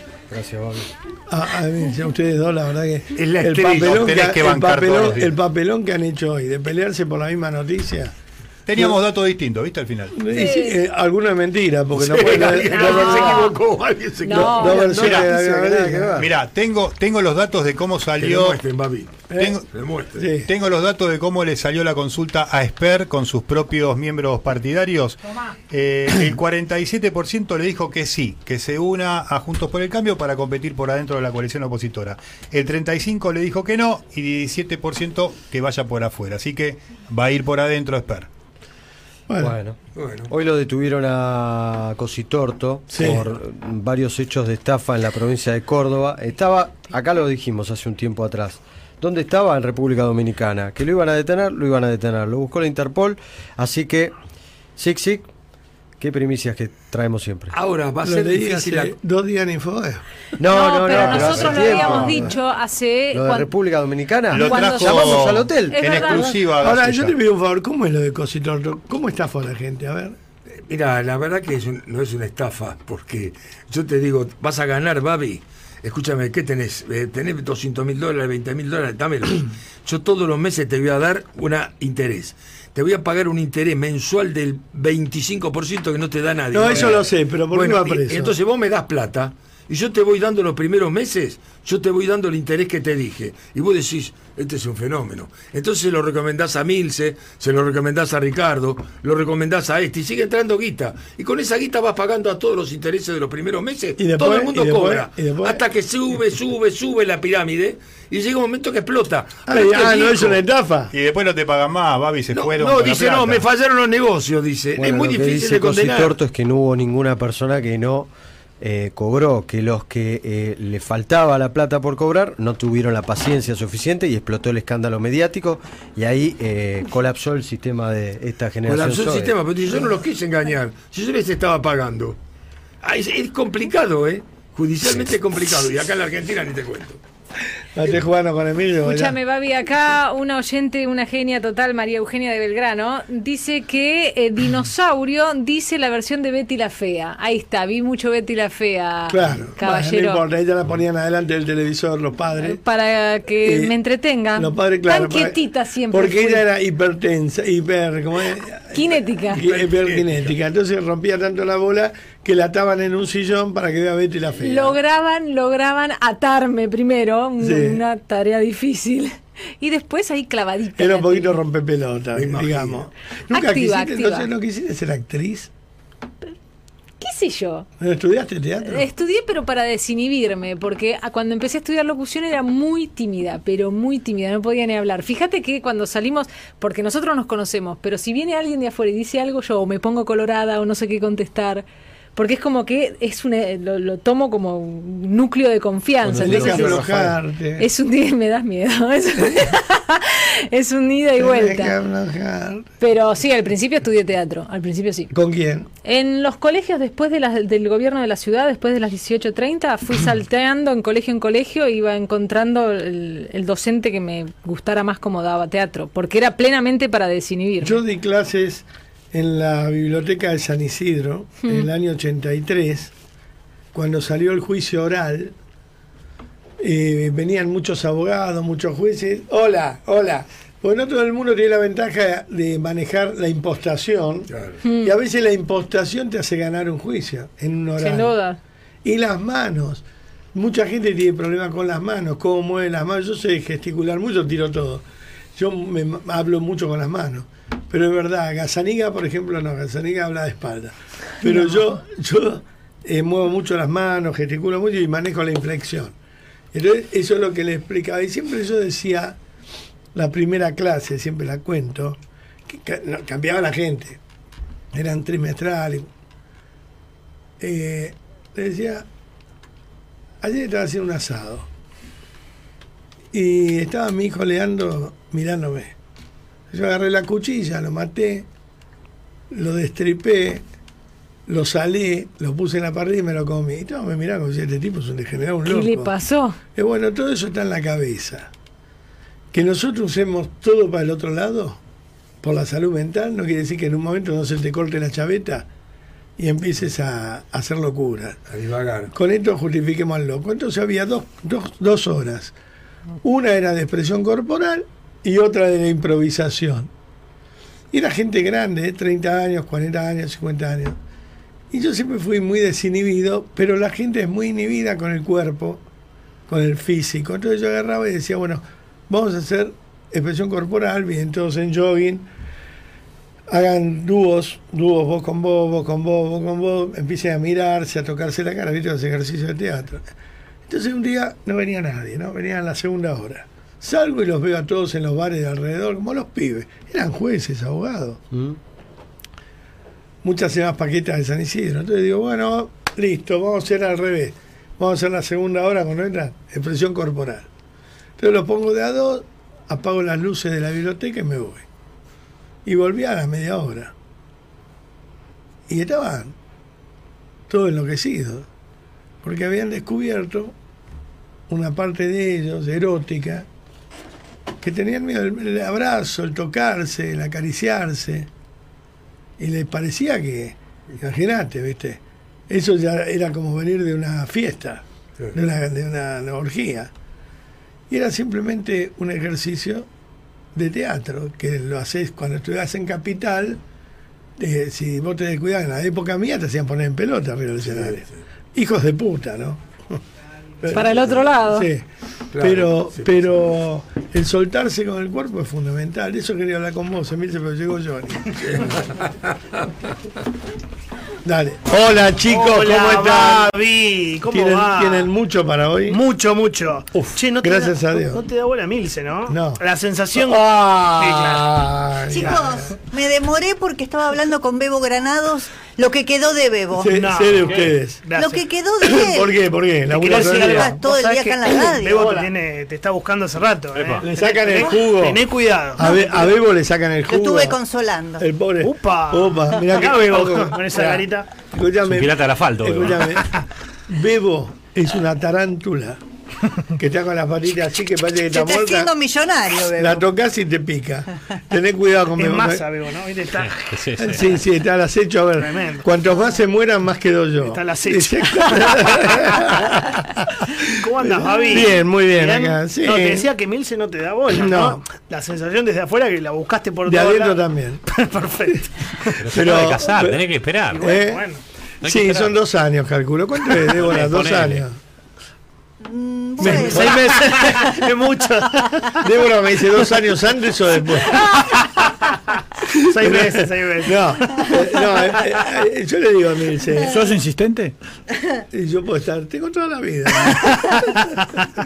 Toda Es la muy vida. bonita, Milce, muy bonita. Muy- muy- Es muy, muy linda, muy buena, Muy carismática. talentosa, muy Ah. buena compañera. Ah, Pero fundamentalmente yo tenía a Belén, ¿te acordás? Sí. Que era una, es una diosa de la locución. ¿Belén Ludeña, no? No, no, No, Castelino. Catelino. Castelino. Ah, perdón, sí. Es un monstruo, Belén, como locutora, es maravillosa. Y dije, nunca más voy a volver a... Y a mí es muy importante la locutora en mi programa. Pero tu locutora ahora es extraordinaria. Extraordinaria. La mejor. Me encanta, Sí, me sí. encanta. Sí, es, es un, totalmente. es un... Con Nancy, ¿no? Obviamente. Sí, sí, Siempre- Obvio. sí. Si no, Nancy se me- también, ¿no? Se me arma quilombo después. No, Nancy... Dijiste. Pero no, pero le calza justo a Babi. Claro. O sea, se, se amalgamaron muy bien. ¿Sabes qué pasa? No, ¿sabes qué pasa? Que para, para ser locutora mía no hay que cumplir ninguna condición. Ok. Cuando las cumplen no son locutoras mías porque quiere decir que no- no- ortodoxas. Claro, claro. Yo necesito a alguien que... No, no es la típica la Claro. locutora. No, viste cuando empecé que te ay, machirulo. No, Ese no. chiste no lo hago que No. escucha mi marido ahí, no, viste, me cagás el tremendo, programa. tremendo. ¿Sabés? Ahora me acuerdo de a quién te pareces. ¿A quién se parece? Buscame eh, jabón Manuelita Clay. ¿Eh? Había Ay, una ¿de, chica qué, en la de qué- de qué año será? de los 60. Jabón. Ah. Manuelita Clay. Clay. Clay. Era un jabón de tocador que tenía una cara igual a la de ella, la- eh, como un sé, camoafeo. no, Ella tiene cara de camoafeo, ¿viste? Sí, con los es rulos. cierto, De es cierto. Es bueno eso, ¿eh? no es malo. Vos no sé qué mierda estoy hablando. Eh, eh, es es el- la lisonja de un viejo lisonjero. No, No, qué sé es muy yo, linda, no la sé. mujer de Camafeo siempre es muy bella. No, no ¿Te parece, por ejemplo, a Remedio de Escalada de San Martín? Sí, muy buena, Claro. bonita. De San Es verdad. Sí. ¿La conociste? ¿La, la O conociste? los rulos. Se los sentaba rulos. atrás mío en el colegio. Está Mirta y vos, ¿no? ¿No hay Manuelita Clay el jabón? No, no, qué sé yo. Tirá la mierda de la computadora. No, ya no sé. puede ser. Yo te muestro lo que aparece. Esta. Manuelita Clay, a ver, mostrámelo. Pará, pará que no Fotos, no. te estoy buscando Ponelo más lejos, Johnny, que yo soy barro. Ah, no ves un carajo. Y no veo un carajo. No sé, ver. te voy mostrando fotos fotos. de. Manuelita. Anda pasando. a- a- bueno, acá está, ahí está, ahí está con el Esta, novio. Acá. esta. A esta, a esta, a esta. Ah, este. Ah, este paquetito. Ah, No, no es un paquete. No, no, el paquetito de Chef de, de, de Ese no, jabón. ya Sacate el aro de la nariz, que no es para vos. Ella. Vos estás para más. Mirala. Sí. Mirala. No había visto. Decime si no es ella con el bebé. A ver. Borracha. Mirá. A ver, déjame ver, pasame la compu. Poneme- no, Ahí. mirá. Ahí. Pará, pasame la Y computadora. tenés que poner más Qué grande. complicado, chico. A ver, vamos a ver. Y hay que, hay que poner, hay que poner imaginación. Tienes razón, tienes Sí, razón Gaby. Ahora, sí. ¿cómo. ¿cómo, cómo Asocio. asociaste? Explícame eso porque... alcahuete. Gracias a Dios que me haces esa pregunta ¿Viste? para poder terminar y redondear e irme. E irme. Porque estoy perdido ahí el lunes, ¿viste? No, te quería mostrar Por- algo antes que te vayas. Porque, porque eh, me quería ir al almacén de mi abuela. Ah, por eso. Yo había hecho una vez una obra de teatro que se llamaba Las marcas de la vida, que hablaba de las marcas que nos signaron la existencia. A lo mejor a ella fueron los Pampers y a mí era el jabón Naftol, que era el único que sacaba, tenía nafta el jabón. Mira. Y sacaba la marca, se hacía con acerrín y nafta. Mira. Y sacaba de los empleados de la fábrica, de los Para limpiarse bien las manos, claro. eh, la grasa. Claro. Y sacaba la grasa de la ropa ombú. Mirá. Mirá vos. Entonces me acuerdo de eso. Es el, verdad lo el- que decís. el jabón guereño. A mí las galletitas en lata, en el almacén, de ninguna marca en particular. Yo me acuerdo que iba a los almacenes y estaban las latas ahí Te arriba. eso. Y el almacenero Y cuando sacaba, sacaba la lata y sacaba- me encanta Sí. el olor, Sí. el olor la de la lata lata. Cuando la abría, cuando la abría claro. así. Y eso que ustedes son pendejos. No, y la lata tenía un, una- un Una- hueco un de vidrio, como un claro. ojo de buey, Exactamente, y claro. vos veías las Eso. galletitas todas Eso ya no existe más, me amontonadas, no. encantaba, me encantaba. ¿Cómo no te compraste una lata entera de galletitas para tener en tu casa? Te voy a traer, te voy a regalar. Por favor. Yo soy de comprar mucho en Me retrotrae a mi infancia. Esas las venden como hoy objeto de decoración. Los sí. sifones venden Sí, como claro, objeto de decoración. claro. Bueno, y te quería decir que había una. eh, había un jabón que hoy Donda estaría chocha cerrando Ah. eh, almacenes. Porque se llamaba Jabón La Familia.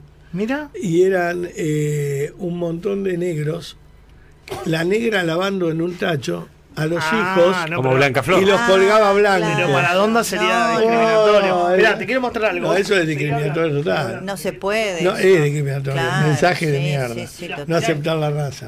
¿no? Impresionante. Esto se lo traje a Pablo Señores. Sirven, que hoy voy a hacer una nota. Esto es Este era el de extraordinario. Mauro, ¿eh? Me vuelvo loco. Sí. Mirá. El viejo ladrillo, el Movicom, ya se puede decir, ¿no? De, de Motorola. Obvio. Mirá lo que es ese, es una Tremendo. reliquia. Bueno, yo que ahí. cuando empecé a ¿Lo ven trabajar ahí? de movilera en radio, primero salí con la valijita que tenía el El cable, teléfono. el teléfono y el cable. Claro. Y cuando salí con eso me sentía Divino. de la. NASA. ¿Te acordás? El que tenía eso lo mirábamos todos. El otro día nos acordábamos, mirá.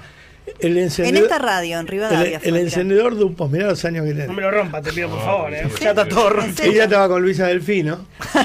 Luisa Delfino era movilera de ella. Verdad, Ese se prendía, había que sostener el power y hacía prap y se prendía. Bueno, yo, te cuento que eh, los encendedores Dupont, yo nunca fumé, pero tenía un Dupont porque había que tener un Dupont. Era muy cajetilla. ¿Sabías vos lo conocés? Sí, nunca Sí, fumé claro. Bueno, ni, ni- te voy a contar sí, lo secreto. conozco, pero no, no es un tema El, que. el Dupont de oro con la cachina. Mira. Cuando María tenía un año, yo tenía un peso. Y bueno, a- arrancaba la época de Alfonsín con los compro oro. Todo el mundo vendía todo y compraba dólares. Mm. Entonces fui y llevé a un compro oro el Dupont y yo lo amaba. Yo como no fumaba, lo sacaba de la cajita y lo- con la cachina. Lo miraba, ¿no? Entonces se lo llevo al gitano, gitano con perdón de la palabra, digo gitano por compro oro porque yo amo a los gitanos y no quiero que se ofendan. Porque, Obvio, pero era, un gitano que estaba ahí en San Isidro. Claro, claro. Abre la tapita del Dupont, agarra un destornillador, lo clava y saca, tac, una cosita de oro que tiene el Dupont adentro, ¿sabías vos? No. En Monte Carlo, si te quedabas sin plata, el Dupont te daba una, un lingotito de oro para la última ficha. Ah, mira. vos. Pero además servía como contrapeso a la tapa para que haga clac. Claro. Por eso hoy cuando te venden un Dupont, cerralo. Si no cierra con golpe, le Ya sacaban está. lingote. Claro. Bueno, bueno. y me lo desarmó y me lo hizo mierda. Me pagó 80 dólares y me devolvió el Dupont. Me dijo, no, ese no, llévatelo, que yo quiero esto. Claro. Y me volví con una sensación de, de ultraje. ¿eh? De Claro, era algo tuyo. Sí. Muy Y esto era igual, el que tenía sí, uno de estos. Sí, sí, capaz acá lo que sirve es el litio que está dentro, qué sé yo, ni idea. No sé, si- no, si- no, es una reliquia, esto No, para vos tiene un valor sentimental. Nunca lo ven. No, eso ni hablar, pero Cuando el volvías, es, es divino. cuando volvías de hacer una nota con ese, sacaban Sí. los ojos de la antena. Claro. Porque se te enganchaba todo el mundo los ojos. Te claro. Vamos a conseguir una No, y mi nueva. viejo tenía la valijita, la que decía Claro. Débora. La anterior. Una negra Una que la llevaba en el auto. Claro, y la valija, el, el auricular por el cual vos hablabas tenía el cable enrulado, o sea, no era inalámbrico. Sí, sí, Le voy a contar una anécdota. Ese lo tenía. Un amigo En un nuestro- Renault 18 blanco, me acuerdo. un amigo nuestro, también amigo de tu papá, Sí, no viene al caso nombrarlo, tenía un barco. Entonces imagino que. tenía una valija con un teléfono de esos, pero eso los agarrabas por VHF. ¿Qué es VHF? Y lo agarrabas por la señal, la frecuencia. Ah, la ah, ok, ok, ok. Entonces estaban todos los hijos arriba del barco con las mujeres invitados. Y este no había llegado. Dice, estoy llegando al muelle. Le dice, mi amor, nos vemos el lunes. Tengo toda la familia esperándome. Para... Estaban todos escuchando en los parlantes. Por. Entraba por todos Porque lados. Los chicos dijeron, ahí viene papá, ahí viene papá. Este, un desastre. Pero bueno, chicos, me voy. filtró. Ya acabo de Chau, arruinar querido. una familia más. Nah, Y pasa tengo- nada, una más, una menos. Eh, Son 50 años. ya, ya caducó. Chao. Auspicio